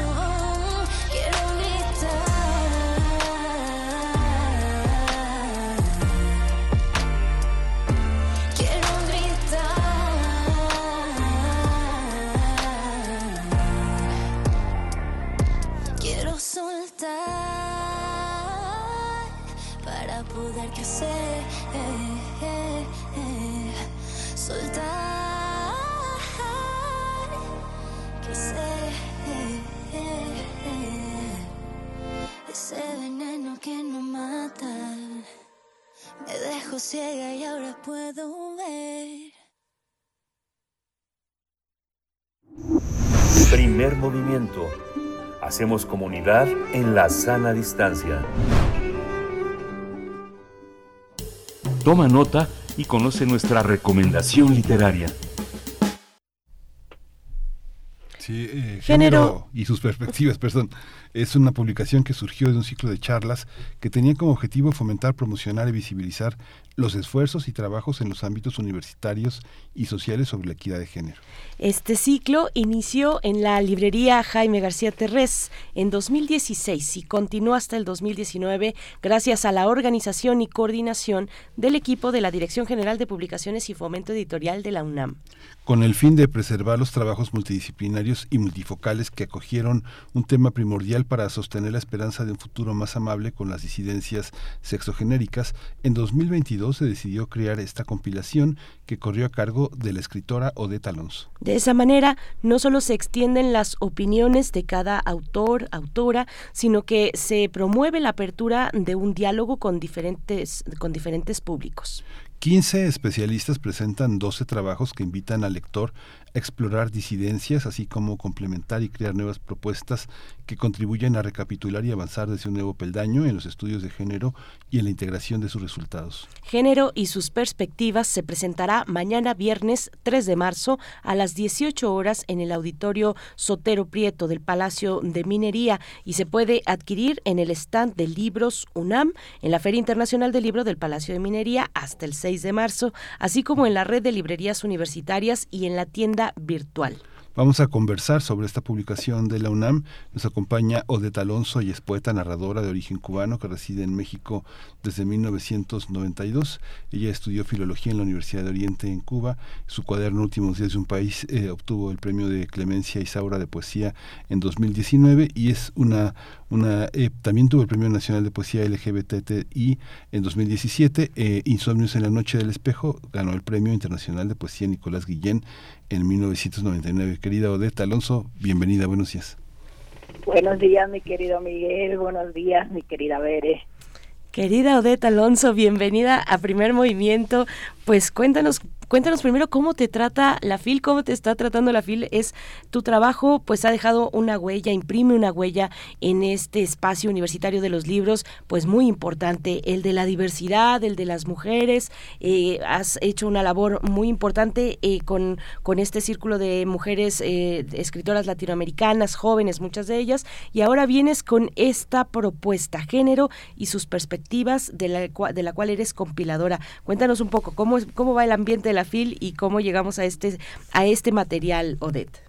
Pues ya sabes, Veré, yo encantadísima porque esos ambientes de, feria me encantan y regresar a, lo presencial es muy muy agradable porque se va encontrando uno con las amistades, con, con los nuevos lectores que se acercan a, a nuestras publicaciones y efectivamente ahora ahora vengo con, con esta compilación de, ensayos de otros compañeros y compañeras sobre el género visto desde, desde más puntos de vista que los tradicionales, que, podrían ser los feminismos o los masculinismos. Todo lo que eh, atraviesa en el centro al género y, pasa a través de él y él a través de, otros temas.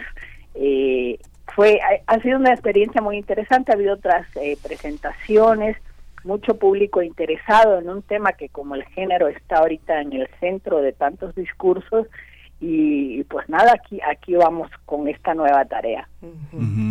El género está en el centro de tantos nuevos discursos, pero ¿cómo compilar, cómo hacer una, una, una reunión políticamente correcta, que sea equitativa, que sea, que digamos que incluya a los diferentes frentes? Oye, mi compañera Berenice yo eh, eh, hablábamos de toda la, toda la, el enorme mapa que hay de de, visiones en torno a algo que va a tener lugar el próximo 8 de marzo, que es una marcha, que es una congregación de muchas voluntades, muchos esfuerzos.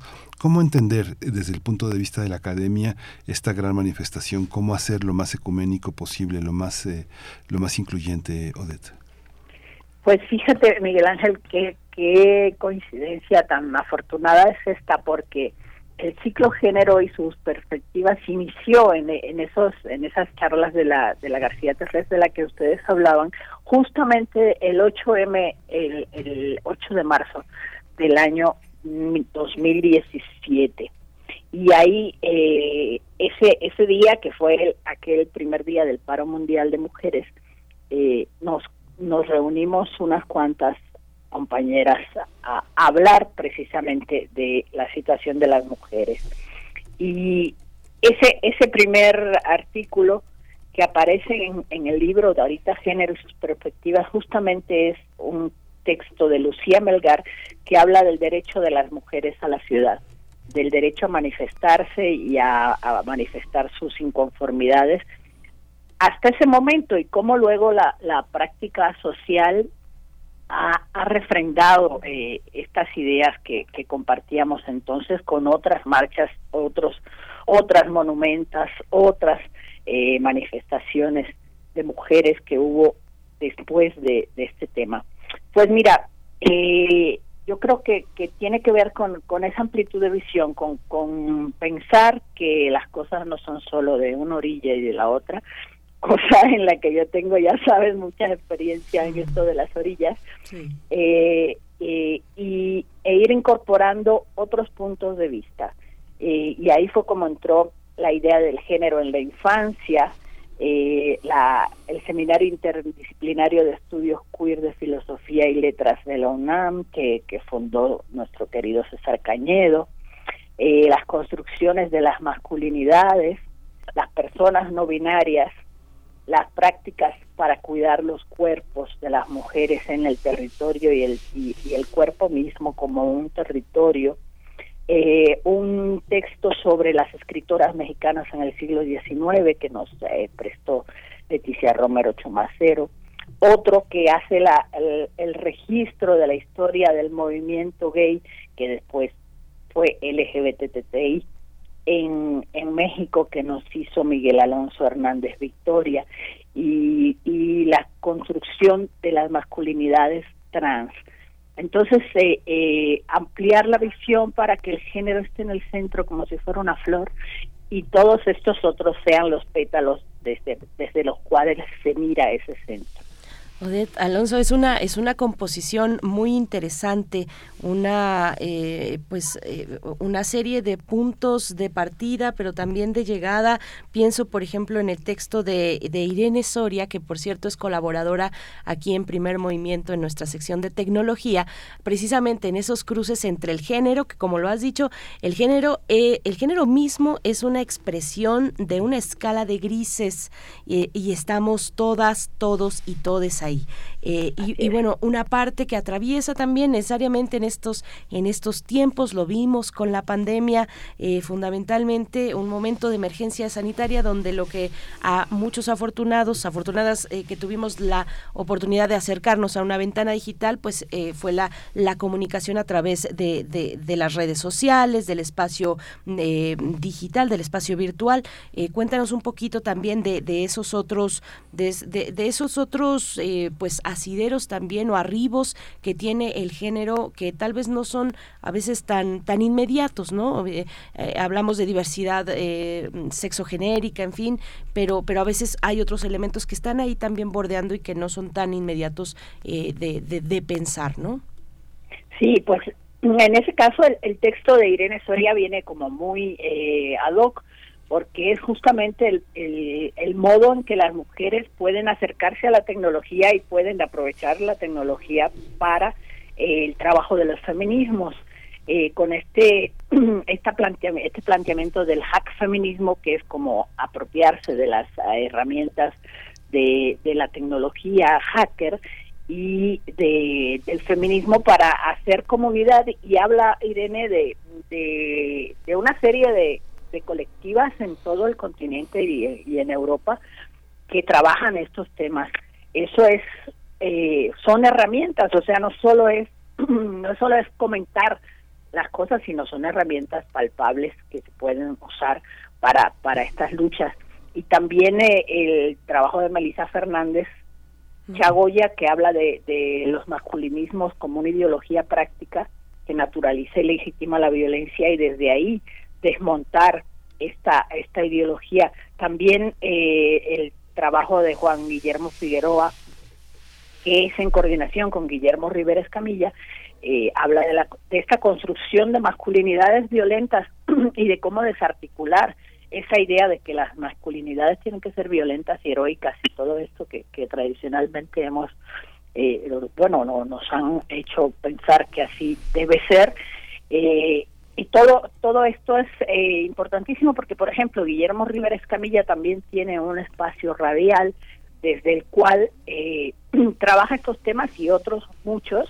Entonces en el tiempo de la pandemia esa fue una como dices tú otra ventana para mirar estos temas y otros temas que entonces no nos ayudaron a, seguir adelante uno hace un libro, para discutir con los colegas, para discutir al interior de las distintas corrientes del feminismo, para informarle a la gente de lo que hace, para que mejore el periodismo. ¿Cuál es el, sentido de, una, de un trabajo que, eh, que desde el feminismo pues, busca siempre eh, una, una intención política, inscribirse en, narrativas que reivindiquen la lucha de las, eh, de las mujeres y todo lo que hay alrededor de ellas, que son las infancias, eh, lo laboral, eh, las oportunidades políticas. ¿Cómo, ¿Cómo hacer un libro? ¿Hacia dónde mira este libro? Así es, Miguel Ángel. Pues fíjate que es más que un libro, o sea, no es para nada un libro estrictamente académico, hay algunos textos que sí lo son y que traen bibliografía importante para quienes necesitan o, quieren acercarse a, los temas en específico, pero es un libro muy fácil de leer, es un libro para todo público, donde hay una entrevista que le hace Guillermo Rivera a Juan Guillermo Figueroa, donde hay eh, temas elaborados a modo de diálogo entre personajes que están eh, platicando, eh, otro de crónicas sobre trabajo en la, directo en las comunidades. Entonces es un es un libro que, que habla también desde distintas eh, posibilidades y perspectivas. Yo siempre digo que es un libro para todo, para todo público, todo, todo, todo mundo puede acercarse a, a él y estoy segura que, que no va a quedarse eh, insatisfecho cuando, cuando llegue estos temas porque efectivamente, como, como te digo, es un libro, un libro de muy fácil lectura.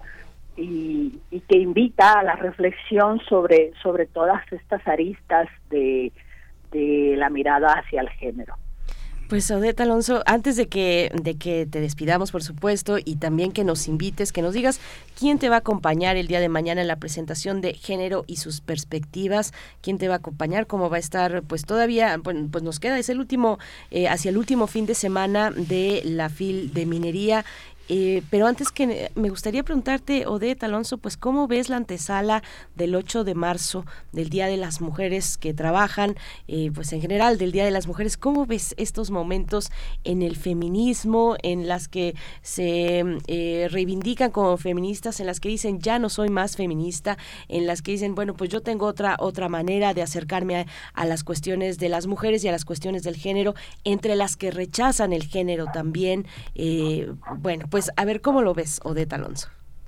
Pues sí, es un ambiente muy interesante, Veré, porque hay una un, regreso primero a, los ámbitos públicos que nunca eh, se dejaron abandonados ni siquiera en momentos de la pandemia, pero va a ser el regreso de una gran manifestación de mujeres y es más o menos como como eh, las las perspectivas de este libro no ya sabemos que no hay un feminismo que hay muchos feminismos que incluso los antifeminismos están muy cerca de los feminismos eh, y todo eso confluir en una fecha marcada en la cual eh, se habla de la lucha de las mujeres por su derecho por sus derechos y por y por su incorporación a la, a la vida social y, la toma de decisiones. Eh, el momento es, candente. Ya ya ahorita eh, al día de hoy hay pues una serie de, convocatorias, una serie de, de una movilización hacia la mirada puesta en ese día, el 8 de marzo. Eh, y eso pues es ya tú lo sabes, yo lo sé, lo sabemos todos, es fundamental. Pues Odette, muchísimas gracias por estar por estar con nosotros. Habrá que dar una lectura amplia. Una, una consigna que abre el libro es eh, más, más librerías, librerías abiertas para todo esto. El armario abierto eh, fue una, eh, ha sido una librería precursora, pero también hay varias, eh, La Murciélaga, hay varias librerías que abren sus puertas a un, a un espacio muy importante que debe estar siempre presente en las mesas, en las mesas temáticas, tal vez no tanto en las novedades nada más, sino en las mesas temáticas donde a veces los libros tienen una enorme movilidad y se ocultan, desgraciadamente, para los curiosos de las mesas, libros tan importantes como los que están expresados en este, en este tomo. Muchas gracias, Odette. No, muchas gracias a ustedes, Miguel Ángel. Un abrazo a los dos. Un abrazo, Odette Alonso, con mucho cariño de mi parte recibe este abrazo de despedida.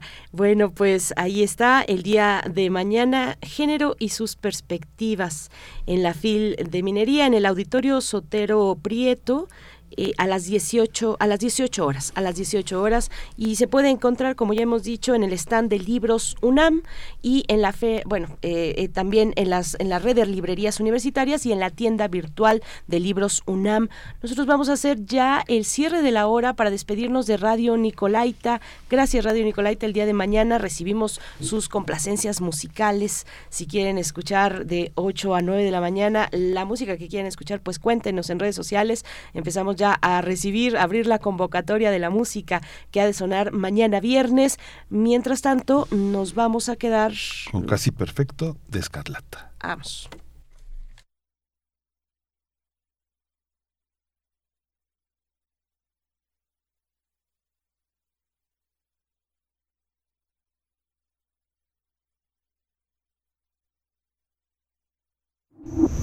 Primer movimiento. Hacemos comunidad en la sana distancia.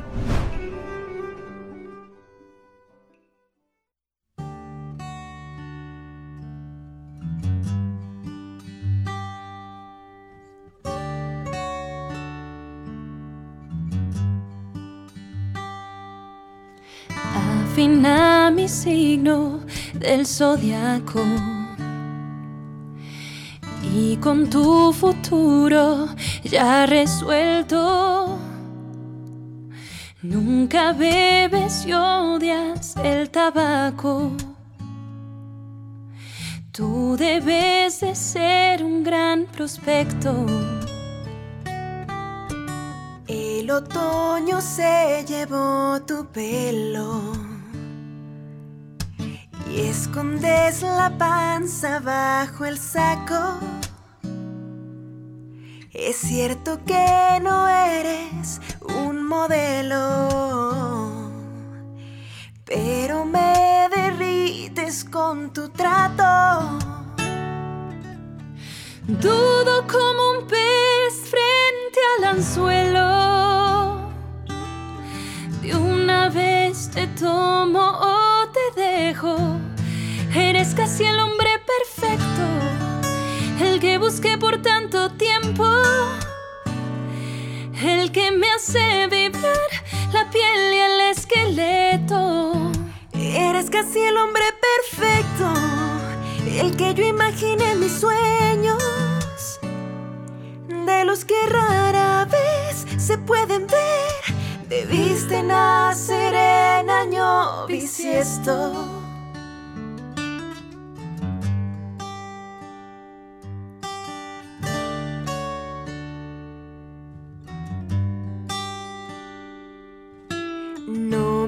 Deslumbró tu convertible.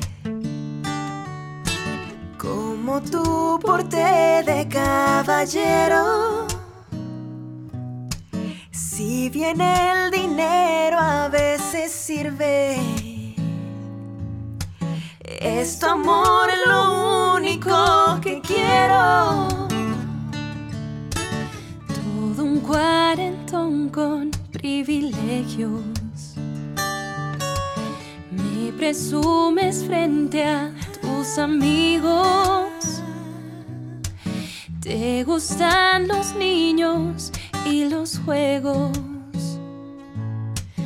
Eres el ejemplo de marido. Tú serías el hombre perfecto.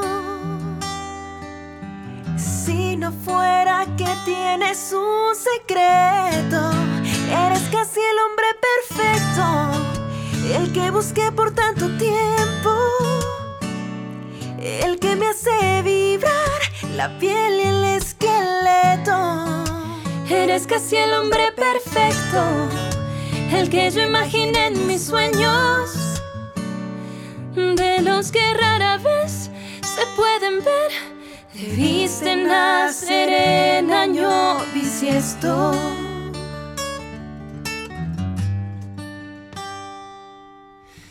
Tú serías un hombre perfecto. Pero solo tienes un defecto. Que no eres soltero.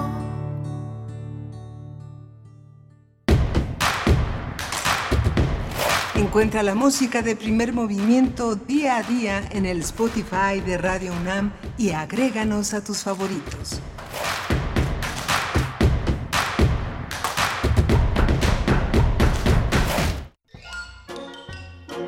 Franco Sefirelli, entre el cine y el teatro.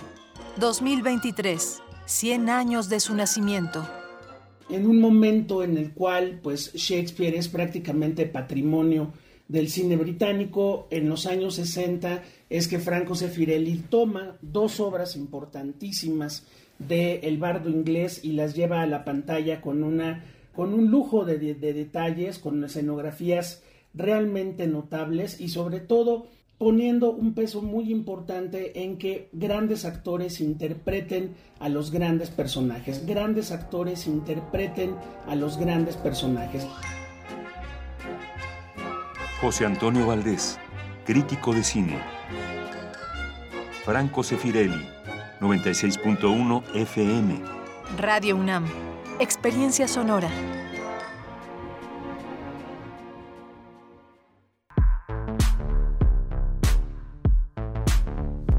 Una canción que exponga, una canción que celebre, una canción que denuncie, un centenar de canciones que nos liberen. Casa del Lago UNAM te invita a participar en el segundo concurso de canción feminista, un encuentro desde la música y el canto con los feminismos de ayer y hoy. Consulta las bases en la página casadelago.unam.mx o en las redes sociales de Casa del Lago UNAM. Cierre de convocatoria 19 de marzo de 2023. Todas las canciones que hagan falta, hasta que ya ninguna haga falta. Casa del Lago UNAM.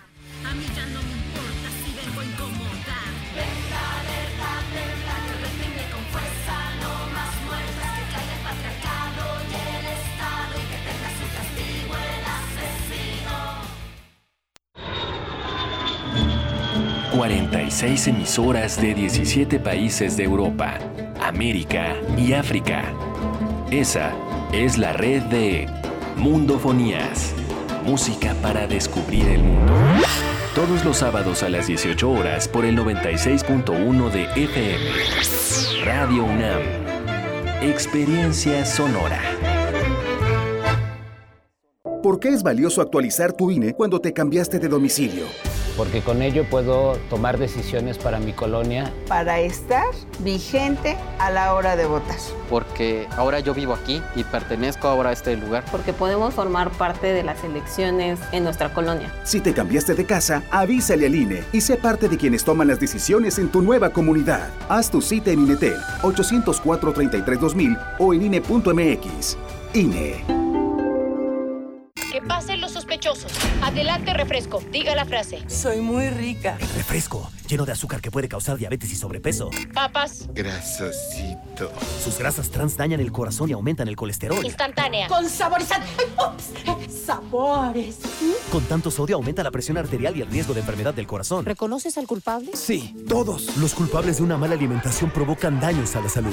Los alimentos saludables cuidan de ti. Secretaría de Gobernación. Gobierno de México. En 1720 la humanidad reescribió la historia del arte con un instrumento tan complejo en su funcionamiento como afable con el oído. El piano. El piano. La Orquesta Filarmónica de la UNAM te invita al programa 8 de su primera temporada 2023 en el que presentará El descendimiento de la cruz según Rembrandt de Ramón Montes de Oca, la Sinfonía en Re menor de César Frank y el Concierto para Piano 4 de Ludwig van Beethoven, con Jorge Federico Osorio en el piano. Como director huésped, Rodrigo Macías. Sábado 4 de marzo a las 20 horas y domingo 5 de marzo a las 12 horas en la sala Nezahualcóyotl del Centro Cultural Universitario. OFUNAM, primera temporada 2023. Radio UNAM, experiencia sonora. Queremos escucharte. Llámanos al 55 36 43 39 y al 55 36 89 89. Primer movimiento. Hacemos comunidad. Ya estamos de vuelta en primer movimiento, son las 9 con 5 minutos en esta mañana de jueves 2 de marzo. Les saludamos desde la capital del país a través del 96.1 en la frecuencia modulada, el 860 de amplitud modulada y para todo el mundo en la web en www.radio.unam.mx. No se olviden también de consultar, de visitar el podcast de primer movimiento en la página electrónica radiopodcast.unam.mx. Bueno, pues aquí seguimos en esta última hora del programa, en este jueves que nos acompaña y que estamos eh, en realidad a cargo de este timón, de esta nave. Se encuentra Rodrigo Aguilar en la producción ejecutiva, Violeta Berber en la asistencia de producción. Hoy está el señor Jesús Silva en la operación técnica de la consola, y Tamara Quiroz en redes sociales recogiendo sus comentarios y Miguel Ángel Quemain aquí, aquí estamos los dos en cabina, en la conducción detrás del micrófono. Miguel Ángel, buenos días. Hola, Berenice, buenos días. Buenos días a todos nuestros eh, radioescuchas. Alguien preguntaba sobre neurocovid, los efectos del COVID-19 en el sistema nervioso. Es un libro que coordinó Sonia Luquín de Anda y Aide Guadalupe Uribe González. Eh, lo, publicó la Universidad de Guadalajara. Yo creo que alguien que esté vinculado al tema médico puede puede puede conseguirlo tal vez de una manera este compartida gratuita pero es un libro que no cuesta más de 300 pesos en los espacios de redes que se tienen es un libro que además está en oferta es un libro que se puede comprar a través de distintos eh, distintas plataformas de venta de libros eh, Neurocovid 19 Universidad Editorial de la Universidad de Guadalajara y la y la editorial es eh, los quienes lo coordinan es Sonia Luquín de Anda y Guadalupe Uribe González. Un, un recorrido muy muy interesante. Ha habido algunas otras publicaciones que, eh, que comentaba lo que hizo Carlos Macías, que reúne muchísimos, eh, muchísimos trabajos.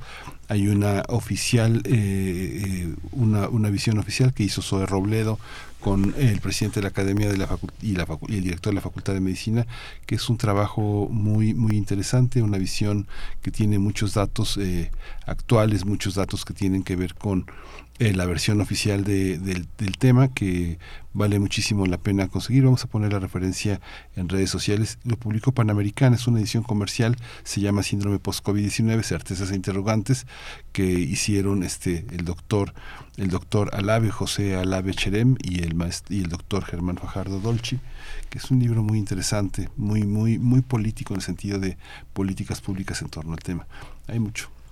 Pues una buena referencia y una buena reseña de algunas opciones a consultar ahora que pues ya eh, rebasamos los tres años, tres años de esta emergencia sanitaria en México en México, que llegó hacia finales de febrero del 2020 y aquí estamos, algunos los afortunados, eh, no sin cicatrices, no sin incluso heridas abiertas, sin muchos duelos también, no llegamos iguales, no llegamos completos, pero estamos aquí, estamos aquí y hay que seguir. Hay un panorama también muy pues eh, muy muy interesante, muy interesante en términos de salud, de lo que viene, de lo que hemos aprendido, de cómo aterrizar esos aprendizajes, los que todavía ni siquiera alcanzamos a identificar, pero que en algún momento en el futuro, en algún punto voltearemos atrás y diremos, ah, pues ahí estaba ocurriendo esto y, y no lo habíamos entendido todavía.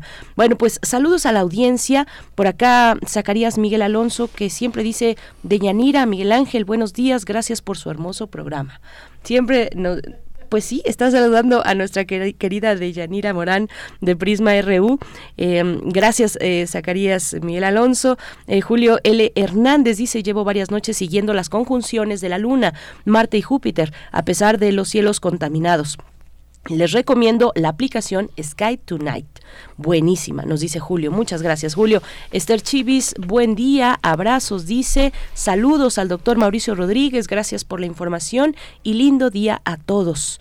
Andrea Smart, que ya ella preguntaba sobre las referencias de COVID-19 que acabas de dar, Miguel Ángel. Bueno, pues a todos ustedes, refrancito también por acá, muy atento, dice. Y bueno, pues ahí están las personas que se están acercando a redes sociales. El día de mañana, recuerden, complacencias musicales, las recibimos a través de esos espacios sociodigitales, las redes sociales de primer movimiento. Y bueno, pues rápidamente solo eh, lo que escuchábamos en el corte, una de las, de los, de las invitaciones en el corte era a, mm, pues atender a la convocatoria abierta, que todavía está abierta hasta el 19 de marzo de este año, para el segundo concurso de la canción feminista que organiza Casa del Lago. Es el segundo concurso el año pasado eh, lo organizó Casa del Lago prácticamente solamente esa, esa instancia de la UNAM, pero en esta ocasión, bueno, se suma la Cátedra Rosario Castellanos, los, voy a tratar de decirlos de memoria, pero es que son varias entidades la que, las que, el libro UNAM, las que se suman en esta ocasión al segundo concurso de canción feminista. Así es que, bueno, estamos ya próximos, bueno, todavía tenemos algunos días próximos a que cierre esta convocatoria, 19 de marzo, todavía hay tiempo, así es que si ustedes conocen a alguien, si en su entorno estoy viendo por aquí a alguien que podría ser, se voltea Violeta a ver, ver, pero si ustedes conocen por ahí y tienen en su entorno a alguien que pues le haga a esto de, de la canción en cualquiera de sus géneros y que también tenga pues una un mensaje eh, pues por eh, hacia la lucha de las mujeres, por la igualdad de las mujeres, eh, pues pues coméntenles, pásenle esta convocatoria, de verdad es una experiencia muy interesante, quede uno o no en los primeros tres lugares. Es muy interesante todo lo que se configura en torno a este concurso donde, bueno, pues los males se cantan, dicen por ahí, eh, y con eso se llevan mejor. Eh, pues cuéntenos, cuéntenos si, si, si tienen por ahí alguien que, que, les pueda, que le pueda venir bien esta convocatoria, el segundo concurso de la canción feminista en Casa del Lago, 19 de marzo, cierra esta convocatoria. Acérquense a las redes sociales de Casa del Lago, Miguel. Sí, bueno, por último comentar que, bueno, ese libro de que prologa el doctor Macías es, enorme, es un libro enorme. Eh, hay muchísimas sugerencias para quien se acerque a la medicina desde distintos ámbitos. Es eh, un libro muy, muy interesante y es resultado de la labor que ha hecho la, la, Academia de Medicina en, en los últimos tiempos. La, la, está, el presidente es Germán Enrique Fajardo Dolce, un, un, académico que también preside el libro. Verdaderamente interesante. Muchas sesiones que son para todo el público. La última que me eché fueron las las sesiones que están en YouTube también de la, de la Academia de, Medicina, la Academia Mexicana de Medicina, fue las influencias de la literatura en la vocación médica, que es muy interesante darse cuenta de cómo hay todo un grupo de, de médicos que están eh, en una cuestión de tratar de entender qué pasa con el ser humano a través de las artes. Es muy interesante. Ellos publican un boletín que es de, este, de todo, de todo el tema. Hay una, eh, hoy el, el boletín último es sobre la dermatología, las este mm. las cuestiones atópicas en la dermatología, muy interesante. y es a veces uno le puede echar el ojo aunque sea un neófito que apenas entienda muchas cosas, pero hay muchas cosas que las que uno entiende pues son muy nutricias, ¿no? Por supuesto. Bien, pues vamos con la poesía necesaria y viene el doctor Alberto Betancourt con los mundos posibles. Europa camina sonámbula hacia la guerra, el tema que eh, el título de esta participación, pero antes la poesía necesaria. Vamos. Es hora de poesía necesaria. La poesía necesaria está hoy eh, dedicada a un poema que aparece en la revista de la Universidad de este mes, que está dedicada a los hongos. Es un poema de Aurelia Cortés Peirón y lo voy a acompañar con la música de Björk la cantante islandesa. Ella ah, tiene un nuevo álbum que se llama Fósora, que es, eh, que es un álbum muy interesante, que está vinculado, es un, es un álbum que ella llama un álbum hongo. ¿no? Eh, durante la pandemia ella había lanzado, antes de la pandemia, un álbum que se llama Utopías y después eh, se quedó se quedó instalada y, le, y sentada, como le pasó a muchos músicos durante la pandemia, y le empezaron a salir unos, unos, unas raicecillas que se llaman micelios y que los biólogos pues saben muy bien que es, eh, es, es el pie de la productividad, de la fecundidad del el hongo que eh, empieza a crear una red, una red de propiedades con los cuerpos, con los vegetales, que permite su su liberación, su proceso, eh, es un transportador de agua, eh, tiene potenciales eléctricos, en fin, es una, es una, visto al microscopio son hermosísimos los micelios, son unos tejidos eh, lumínicos muy, muy, muy interesantes que cubren superficies enormes y de eso va el poema y de eso va también la, la, la canción de, de Björk, que es eh, también un fósforo, también es una, una especie de micelio, de asentarse, de echar raíces a través de estos seres tan, tan conmovedores que son estos, estos seres eh, microscópicos en muchos casos. Dice así la, la poesía de Aurelia Cortés, que nació en 86, es poeta y traductora, estudió literatura y lengua hispánica en la UNAM, hizo una maestría de escritura creativa en San Francisco State University y ha sido becaria de la Fundación de Letras Mexicanas eh, y de Jóvenes Creadores del Funk. Es autora de Alguien Vivió Aquí, una, poeta en toda la línea. Dice así, eh, micelio.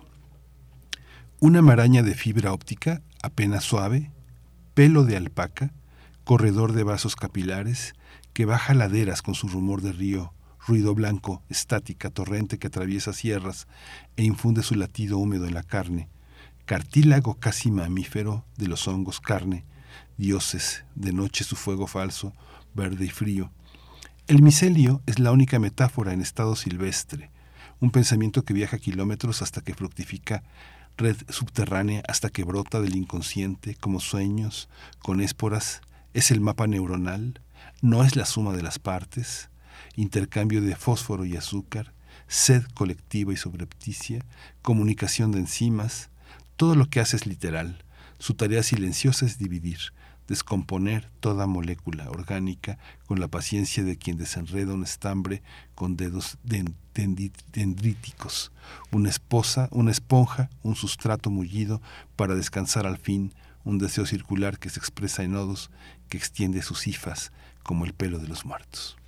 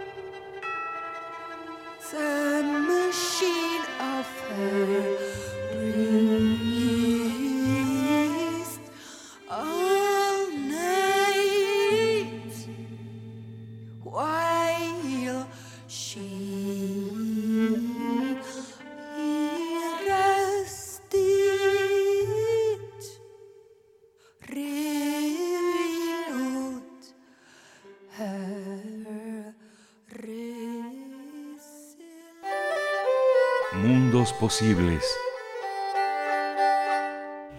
Llegó el momento, es jueves, Europa camina sonámbula hacia la guerra, es el título que nos propone el doctor Alberto Betancourt. Ya se encuentra en la línea con nosotros, doctor en historia, profesor de la Facultad de Filosofía y Letras de la UNAM. Querido Alberto Betancourt, sabemos que con un poquito de dificultades ahí en la garganta, tal vez en la nariz, pero con mucho gusto te, te recibimos, te saludamos, te damos la bienvenida. ¿Cómo estás? Hola Berenice, Miguel Ángel, buenos días. Efectivamente, con un poquito de, digamos, saliendo de una gripa, pero muy contento de estar con ustedes. Gracias, gracias Alberto. Bienvenido, buenos días. Muchas gracias. Pues miren, el día de hoy quisiera proponerles que abordemos eh, un tema extraordinariamente doloroso e importante, la guerra en Ucrania, el balance que se puede hacer de ella después de, de un año de combates. Y pues quisiera yo proponerles que lo hagamos sin estridencias, eh, sin banalizar el asunto, afrontando la importancia, la gravedad que tiene, pero también con esperanza, entendiendo la esperanza no solamente como una creencia ingenua, sino fundamentalmente como una responsabilidad una responsabilidad que en este caso tenemos con las personas que están sufriendo la conflagración, que la están padeciendo en Ucrania, eh, que de distintas maneras, por ser enrolados para ir a combatir, la están sufriendo en Rusia, la están sufriendo en los países en donde están refugiadas las personas que, que han tenido que emigrar, y pues el sufrimiento también que ha infligido a una amplia parte de la población en Europa y a los países que se han visto afectados por la conflagración. Entonces, pues propongo este enfoque, digamos, eh, centrado en, en esta responsabilidad que tenemos. Creo yo que hay varios elementos que son dignos de destacarse en este balance y el primero con el que yo quisiera comenzar, Berenice, Miguel Ángel, queridos amigos del auditorio, es que desde mi punto de vista, la guerra tiene como causa profunda casi dos décadas de derrotas del movimiento popular progresista en tres lugares diferentes del mundo. En Estados Unidos, en Europa y en Rusia.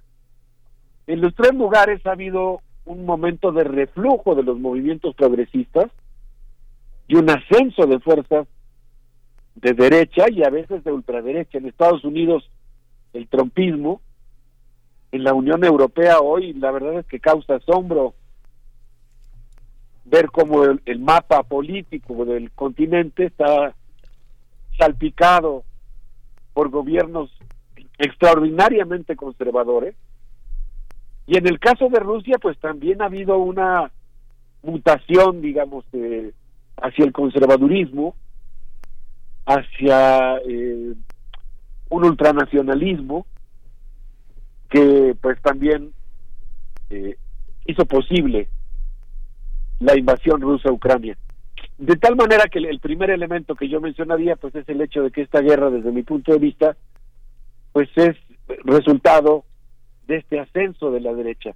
Nosotros debemos recordar que, por ejemplo, en su texto clásico sobre la Segunda Guerra Mundial, Ernest Mandel dice que justamente esa conflagración pues fue resultado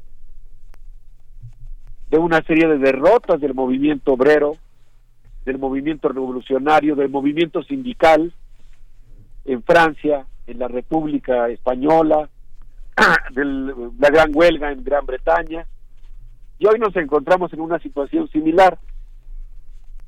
Ahora, por otra parte, pues también creo que es digno destacar eh, como un componente muy importante lo que está ocurriendo, todo lo que está pasando en Alemania. Eh, Olaf Scholz habló recientemente del despliegue de tropas alemanas en varios países europeos. Ahora quisiera entrar un poquito más en detalle en eso. Por otra parte, pues eh, creo que es muy notorio también el hecho de que en el caso de Rusia, eh, Rusia está, digamos, librando un nuevo tipo de, guerra en el sentido de que está recurriendo al temible grupo Wagner y le está dando un matiz religioso a la invasión, algo que se vuelve muy peligroso discursivamente, aunque creo yo que Rusia está alternando entre un discurso, digamos, vamos a decirlo así, si cabe en una invasión, injustificable desde luego, pero digamos entre un discurso racional en el sentido de que eh, abre la posibilidad de una negociación con elementos extraordinariamente irracionales y peligrosos como es este ingrediente religioso. Pero en medio de ese contexto, pues creo que es muy importante señalar también que hay muy importantes actores en el planeta que están planteando la posibilidad de la paz. Ahí están India, Turquía y desde luego la más reciente iniciativa china. Entonces, pues no sé si les parece bien, Bernice Miguel Ángel, pienso que vale la pena meternos a estos temas. Sí, vale mucho la pena. Y, y, es una red ¿no? que nos permite pensar como muchas cosas de manera transversal. Sí, Miguel Ángel, muchas gracias. Pues sí, es una red, qué bueno que lo dices porque pues en realidad yo creo que nosotros como sociedad mexicana, como universidad, pues tenemos conexiones con muchos de los países, con muchos de los actores que están hoy en el conflicto. Quisiera yo destacar el caso de Alemania en particular. El día 17 de febrero de 2023, en el marco de la conferencia de seguridad de Múnich, desde el hotel eh, Bayerscher Hof, el canciller Olaf Scholz anunció el desplazamiento de tropas alemanas en Lituania, en Eslovaquia y en Polonia. Algo que ya de suyo, pues así estar hablando de Alemania moviendo sus tropas a otros países de Europa, se hace por sí llamativo, pero a ello se suma el hecho de que Olaf Scholz habló de que Alemania va a asumir un rol mucho más importante en la OTAN. Por ejemplo, por cuestiones rotativas, eh, no sé si por este trimestre o por estos seis meses, le toca a Alemania vigilar el espacio aéreo europeo y además eh, va a incrementar su presencia en el mar Báltico. A ello se suma el hecho de que el, el canciller alemán se comprometió a aumentar a 2% el presupuesto, el 2% del Producto Interno Bruto, el presupuesto militar de Alemania y dijo que pues eh, su país se compromete a aportar 30 mil soldados a la OTAN para el año 2025. Por si esto fuera poco, que ya resulta muy preocupante, habló de que Alemania está pensando adquirir aviones F-35 y que pues piensa resolver lo más pronto posible sus conflictos con Serbia y Kosovo para tratar de de estar más en mejores condiciones para la defensa. Y aquí mencionó algo que yo quiero tocar con toda responsabilidad. Es una mención, releí muchas veces ese fragmento de su discurso en Múnich, porque dijo, y Alemania además estará lista para un eventual intercambio nuclear. Fue todo lo que dijo. No queda claro si se refiere a que va a repartir yodo entre su población, que va a reforzar sus búnkers, a que se van a emplazar armas de ese tipo. Eh, simplemente lo menciona de manera muy genérica, pero es algo que pues eh, me parece que es muy importante. Y bueno, pues lo que estamos viendo es cómo Alemania se transformó en este periodo. Estaba yo leyendo el, el artículo de Seymour Hersh sobre la intervención de Estados Unidos en el conflicto. Seymour Hersh, como sabemos, es premio Pulitzer entiendo que lo ha sido dos veces.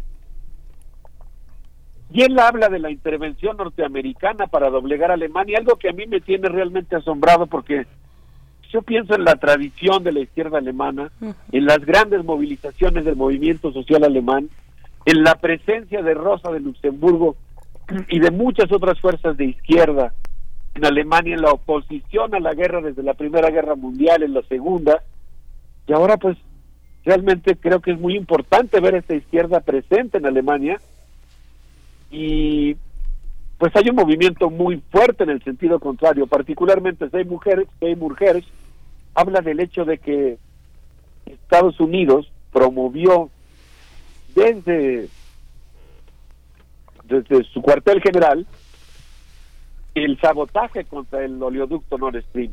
Específicamente Seymour, Seymour Hersh habla de que el Centro de Buceo y Armamento de la Marina de Estados Unidos, que por cierto se encuentra en Panamá, algo que pues acerca el terreno del conflicto a América Latina, que desde ahí los estudiantes de esta escuela que aprenden a bucear en las profundidades con explosivos C4 para volar ductos, esclusas, infraestructura portuaria, eh, desde ahí se escogió a los alumnos más aplicados, según la fuente evocada por Seymour Hersh, y eh, durante la operación Balto 22 se aprovechó el ejercicio masivo realizado por la OTAN para colocar cargas explosivas cuyos detonadores fueron activados tres meses después.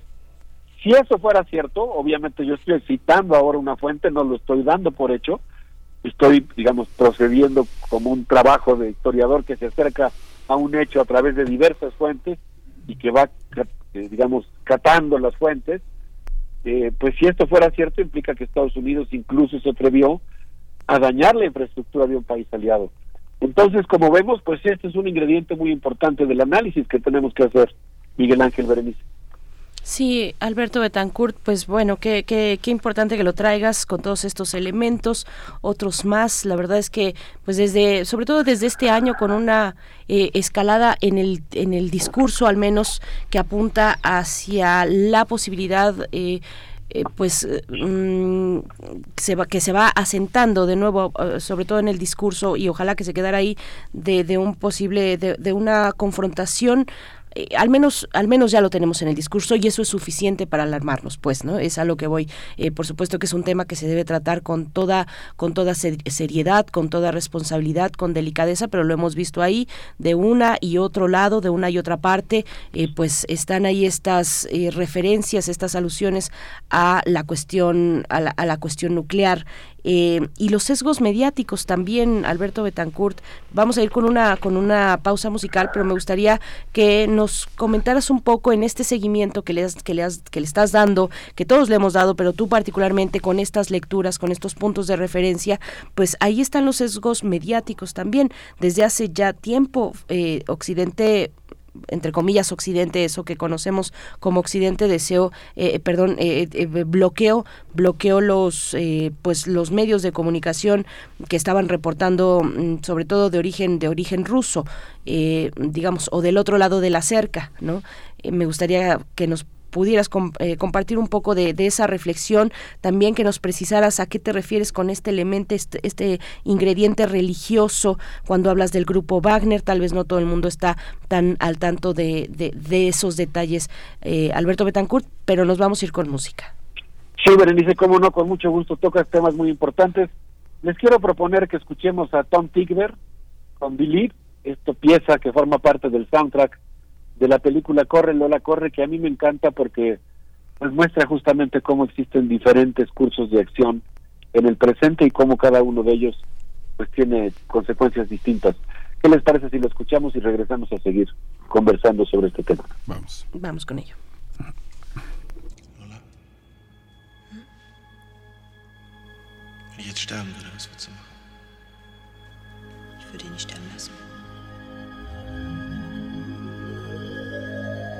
I don't believe in trouble. I don't believe in pain. I don't believe there's nothing left but running here again. I don't believe in promise. I don't believe in chance. I don't believe you can resist the things that make no sense. I don't believe in silence, cause silence seems so slow.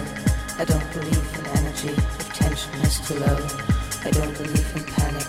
I don't believe in fear. I don't believe in prophecies,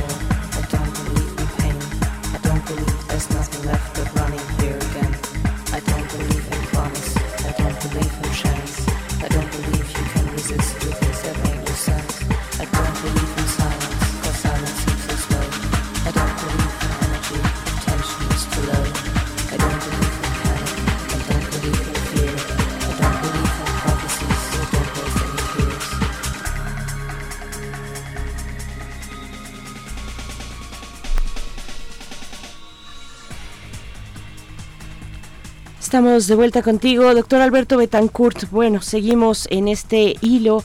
Eh, Europa camina sonámbula hacia la guerra. Es el título de esta, de esta participación. Sí, Berenice, mencionabas algunos puntos muy importantes cuando nos fuimos a, esta pausa para la reflexión, digamos una pausa musical para la reflexión.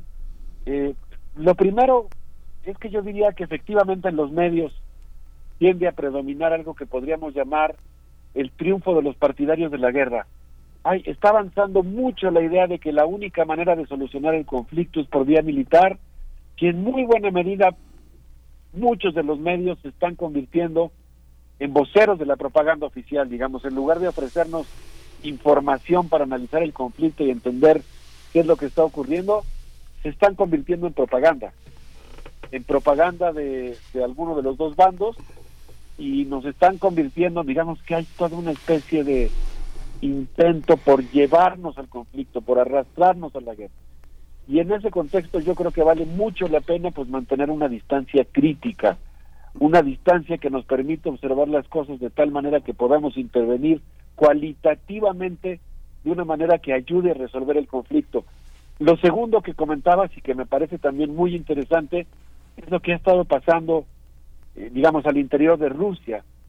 Eh, en el discurso pronunciado durante el primer aniversario de la de la invasión Rusia, de la invasión rusa a Ucrania, el presidente Vladimir Putin mencionó algunas cosas que a mí me parecen razonables. Por ejemplo, él mencionaba el hecho de que buena parte de la situación que se vive actualmente pues es resultado del abandono de los tratados de desarme. Particularmente él mencionó dos, el tratado de prohibición de misiles intermedios y un segundo tratado, el, el, tratado de prohibición de misiles de corto alcance. Eh, mencionó también el hecho de que Rusia estuvo informada y fue muy cuidadosa durante la visita del presidente Joe, eh, Joe Biden a Kiev tuvo estos elementos, digamos, el discurso de Vladimir Putin, pero también tuvo dos, bueno, tuvo uno que a mí me, pareció particularmente preocupante. Como hemos mencionado antes, hay un acercamiento muy fuerte de parte del presidente de Rusia al patriarca Kirill de la Iglesia Ortodoxa griega, hablando con mucho respeto para la historia de las religiones, su imbricación con la historia popular, pues hay que decir también que las iglesias tienen su propia historia, tienen su historicidad, tienen sus personajes. Y en este caso la Iglesia Ortodoxa griega, la Iglesia Ortodoxa rusa ha aceptado, digamos, bendecir las armas de la de la invasión rusa a Ucrania. Y el presidente Vladimir Putin dijo en este discurso de aniversario que le parecía inconcebible que la iglesia cristiana anglosajona estuviera promoviendo un Dios sin género y eh, permitiendo el matrimonio de personas del mismo sexo. Y eso hizo que dentro de su discurso pues introdujera un elemento religioso, digamos la confrontación entre la iglesia ortodoxa rusa, que él dijo que es vituperada por Occidente, y la iglesia anglosajona, como la llamó él. Y este me parece un ingrediente muy preocupante junto con otra cosa que ha estado digamos, eh, eh, en el sentido en el que ha ido cambiando la dirección de la guerra en Rusia. El otro elemento, pues es desde luego el uso intensivo del grupo Wagner. El grupo Wagner es un grupo formado principalmente por mercenarios, es un grupo creado por un personaje sui generis, Eugeni Prigozhin.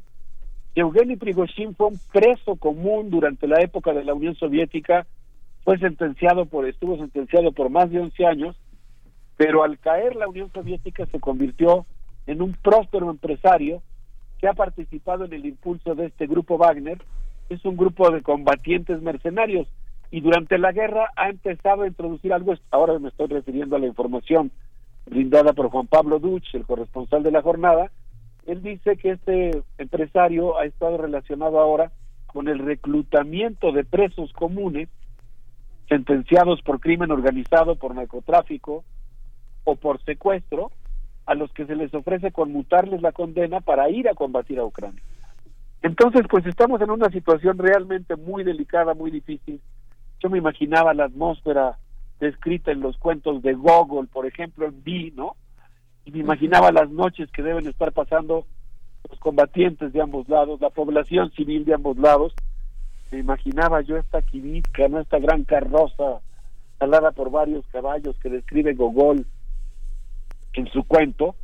Y pues pienso que es muy importante desmantelar las condiciones de este conflicto y en ese sentido pues quisiera terminar mi intervención diciendo que afortunadamente hay varios actores que están tratando de intervenir para desmantelar el conflicto. Eh, uno de ellos muy importante pues es eh, la iniciativa china. Eh, china ha desarrollado al menos ya tres pasos importantes para para tratar de generar un grupo de mediación. El primero de estos elementos pues es que el canciller de la República Popular China, Wang Yi, habló con Volodymyr Kuleva, que es el encargado de las relaciones exteriores de Ucrania. Posteriormente viajó a Moscú, donde sostuvo una entrevista con el presidente Vladimir Putin, y en estos días está recibiendo a Alexei Lukashenko, el presidente de Bielorrusia. Y, China no es un actor que esté aislado, pues están ahí también eh, asomados, pensando en la posibilidad de, de impulsar la paz, India y Turquía, y desde luego pues tenemos la buena noticia de cómo Lula durante la visita a la Casa Blanca resistió a las presiones norteamericanas y habló de que en lugar de que América Latina se sume a críticamente a las sanciones contra Rusia y se vuelva parte del conflicto, mejor que América Latina contribuya ayudando a crear un club de paz. Berenice Miguel Ángel.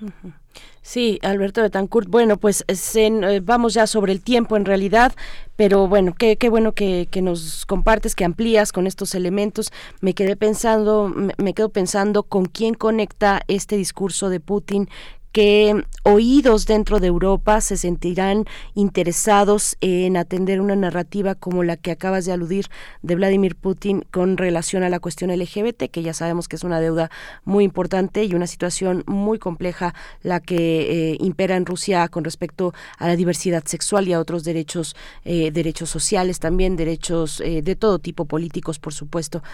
Con eso a mí me gustaría cerrar con eso y con la y con la propuesta musical que, que tienes para el cierre también. Sí, muchas gracias. Bueno, pues yo simplemente insistiría tanto en relación con las con las defensas de las libertades y los derechos, eh, pues respecto a esta idea de que es muy importante la revitalización de los movimientos progresistas y de izquierda, ¿no? Que son movimientos que reivindican la paz y que reivindican los derechos de todos eh, y la libertad, y en ese sentido pues tiene que ser un movimiento que esté a favor de la paz, en todos los lugares que mencioné, ¿no? En Estados Unidos, en Europa y en la propia Rusia, algo que desmantele y revierte este avance que ha tenido la derecha, eh, que es la que, digamos, ha creado las condiciones para el estallido de la guerra. Eh, el avance de las fuerzas progresistas pues sería la mejor garantía para lograr la paz. Yo les quiero proponer que nos despidamos con algo de música electrónica alemana de un lugar que se llama el Tresors, es muy famoso, eh, que escuchemos un fragmento de uno de sus conciertos y que pues nos quedemos con esta idea de que aunque es muy difícil, la paz es posible y creo que es muy importante luchar por ella. Así es. Sí, Alberto Betancourt, muchas gracias. Gracias, Miguel Ángel. No, muchas gracias, Alberto Betancourt, por todo este panorama tan complejo y al mismo tiempo tan provocador en el sentido en el que un zombie camina eh, sin darse cuenta de las consecuencias de sus pasos y que hay una inercia que forma parte del autoritarismo y la inequidad que pues hemos heredado de esta de esta entelequia que se llama Occidente, ¿no? Sí, qué ganas de que un doctor Freud despierte al sonámbulo, ¿no? Y elimine esta pulsión de muerte antes de que sea demasiado tarde. Gracias, doctor Alberto Betancourt. Eh, mejórate. Ojalá que para la próxima sesión te sientas mucho mejor. Gracias por hacer este esfuerzo también. Te mandamos un abrazo y hay comentarios en la audiencia si los quieres atender hasta dentro de ocho días. Un abrazo para todos. Chao. Gracias. Vamos con música.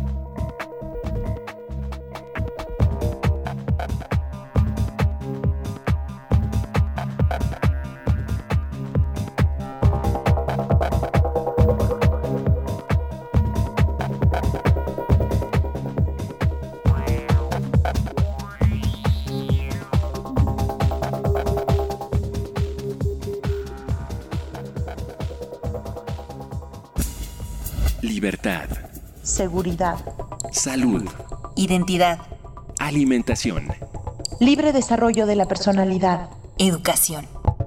Pensar nuestros derechos humanos. Qué bueno contar contigo esta mañana. Alicia Vargas Ayala, te extrañamos la vez anterior y bueno, eh, decirle a la audiencia que Alicia Vargas Ayala es integrante del Consejo Directivo de la, de la red, de la Redim. Eh, también representa a la Redim en la red latinoamericana Tejiendo Redes y es integrante del Consejo Consultivo del CIPINA para Ciudad de México. Gracias por estar esta mañana. Alicia Vargas Ayala para hablar de la niñez desaparecida en el estado de Chiapas y el derecho a ser buscado, Alicia. Eh, buenos días, bienvenida. Gracias, gracias Berenice, buenos días Miguel Ángel. Bienvenida Alicia, buenos días. Pues este, había desafiado al COVID y llegó, ¿verdad? Entonces, por eso nuestra ausencia en la, en la entrega pasada, pero ya, creo que ya estamos del otro lado, pasamos la prueba todo bien, las vacunas sin duda son nuestro mejor aliado ahora y pues aquí una vez más con ustedes muchas gracias por el espacio. Te escuchas mejor, bueno, te escuchas bien, Alicia Vargas Ayala. Alicia, este, o sea, ¿no te había dado COVID a ti? ¿Eres de esos casos No. raros? Soy de los casos raros que además en casa le dio a uno de mis hijos, pero no nos dio a ninguno más.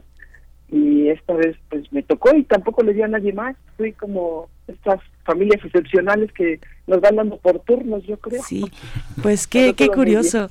Alicia, qué bueno escucharte bien, al menos con buen ánimo y que bueno, pues hay que salir de ello. Eh, y, y con este tema importante, la niña es desaparecida en el estado de Chiapas, el derecho a ser buscado. Cuéntanos, Alicia. Sí, sí, sí, pues Berenice Miguel Ángel, con la preocupación de siempre respecto a lo que pasa con los principales que, problemas que más nos ocupan y nos preocupan en el tema de niñas, niños y adolescentes. Y bueno, pues la Redim realizó eh, la semana pasada un encuentro de organizaciones de sociedad civil y familiares de personas desaparecidas. Se reunieron en San Cristóbal de las Casas un grupo de, de personas, este, de buscadores, tanto de otros estados como de otros países, y durante el encuentro se compartieron prácticas y estrategias para encontrar a los familiares. Y la verdad es que este, fue impresionante ver cómo organizaciones del estado de Chiapas, el, el Centro de Derechos Humanos eh, para San Bartolomé de las Casas, el Centro Medecho Joval, la Redim y otras organizaciones, pues nos dan cuenta de qué está sucediendo con las infancias en este estado. Y además eh, con un reporte pues realmente alarmante que tiene que ver con eh, eh, en el año 2022 llegamos a contabilizar hasta 849 casos de desapariciones en Chiapas. En Chiapas. Es, es grave porque nos encontramos que hubo semanas en que incluso el FRAIBA reporta hasta 10 desapariciones a la semana. Eh, las organizaciones mostraron en este encuentro, pues con hechos documentados, que ahora el estado de Chiapas ocupa el deshonroso cuarto lugar en el país con más población infantil y adolescente desaparecida, tal como lo muestran pues los datos del Registro Nacional de Personas Desaparecidas No Localizadas, quien informa que durante el 2022 pues reafirma esta cifra de 849 casos y de estos el punto es que casi el 50%, el 45.5% eran menores o son menores de 18 años. Esta información eh, recabada por la organización Milel por eh, Red Mías, que es la red de derechos de niños del Estado de Chiapas, reporta que se han denunciado la desaparición de 1.831 niños y niñas y adolescentes. Es decir, desde el año 2018 al año 2022 hay un crecimiento sostenido donde venían con cifras de 45 niños, de 150 niños, pero ya llegamos a la cifra de récord de este, de este año con una cantidad que nos parece realmente exorbitante. Y solamente durante el último año hubo en hubo meses en los que se alcanzaron cifras de hasta 45 desapariciones, siendo niñas y adolescentes el grupo más afectado, principalmente en Tuxtla Gutiérrez, San Cristóbal de las Casas, Zapachula, Comitán, Palenque, que son los lugares con el mayor registro de niños y niñas víctimas de este delito. Desgraciadamente nos muestra que el Estado mexicano forma parte de los países que todavía no estamos completamente preparados para proteger a nuestra niñez y adolescencia. Entre las dificultades para la localización se encuentran la carencia de instituciones gubernamentales que, que, que puedan agilizar los procesos de búsqueda, pero también tenemos el problema de la opacidad y negligencia de las autoridades, de prácticas racistas y discriminatorias hacia las familiares que buscan, y por ser en su mayoría de origen indígena y rural, de acuerdo como lo expresaron estas organizaciones. Entonces, resulta grave, resulta importante desde Redim visibilizar la problemática, mantener un ojo observador a lo que esté sucediendo en este estado, porque es grave que podamos visibilizar lo que sucede en otros estados por la gran organización civil que se tiene ya, pero lo que está sucediendo en Chiapas es una alerta, una alarma. Hay eh, una de cada siete personas son afrodescendientes, tres de 3 a 17 años eh, que no asisten a la escuela y pues esto corresponde eh, a, una, a una cifra importante que tenemos que observar.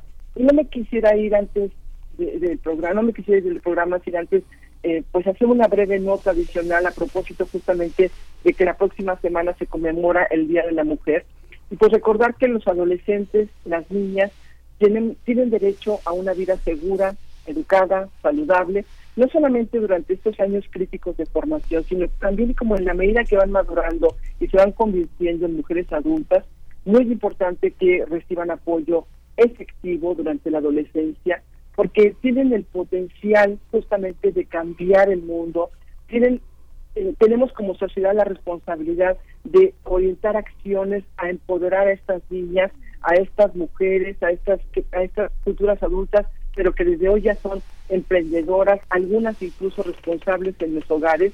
Y pues estamos eh, en, en, en la intención, por supuesto, de no, no olvidar que las niñas y las adolescentes son parte también de esta de esta masa poblacional que tenemos todavía responsabilidad como sociedad para poder emprender acciones. La página de las Naciones Unidas nos ofrece cuatro elementos como una guía que nos convocan a la acción y que nos orientan sobre las maneras de cómo todas y todos podemos colaborar para hacer de este mundo uno más incluyente, por supuesto, de las niñas y las adolescentes, y nos dice y nos y nos y nos eh, convoca a compartir historias de interés humano en nuestras redes sociales, que nos que, hagamos exigibilidad hacia que los funcionarios gubernamentales, los responsables políticos y todas las partes interesadas en el ámbito educativo de la salud, pues se impliquen, por supuesto, en realizar acciones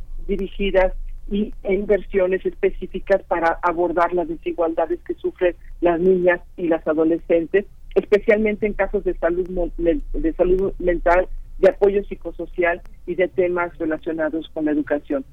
Hay que involucrar a las mujeres influyentes en todos los sectores para que se conviertan también de cara a ese cambio en voceras y sobre todo ampliar nuestro compromiso personal para sensibilizarnos y abordar todos aquellos factores que hacen que las niñas y las adolescentes de nuestro país puedan seguir avanzando.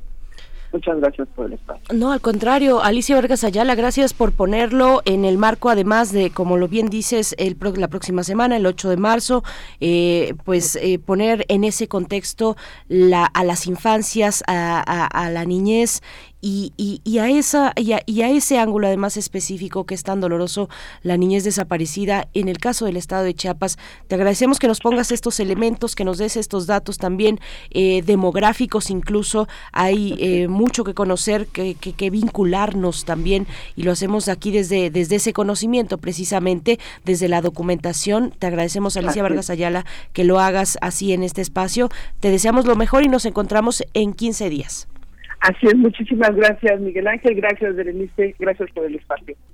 Gracias. Hasta pronto. Alicia Vargas Ayala de la Redim. Vamos ya a despedirnos 9 con 57 minutos a cargo de la Imperatriz Agitación Tropical o algo así. Algo así. Me va a corregir mi profesor de francés, Miguel Ángel. Nos vamos a ir ya. Vámonos ya. Esto fue el primer movimiento. El mundo desde la universidad.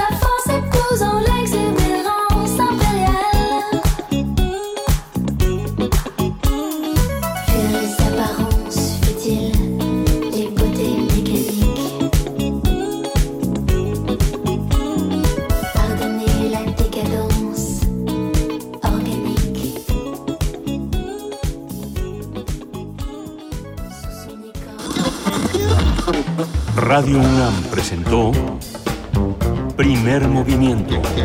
El mundo desde la universidad. Con Berenice Camacho y Miguel Ángel Gemain en la conducción. Rodrigo Aguilar y Violeta Berber, producción. Antonio Quijano y Patricia Zavala, noticias.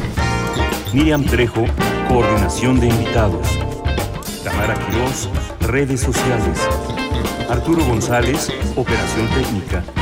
Locución, Tessa Uribe y Juan Staca. Quédate en sintonía con Radio UNAM. Experiencia sonora.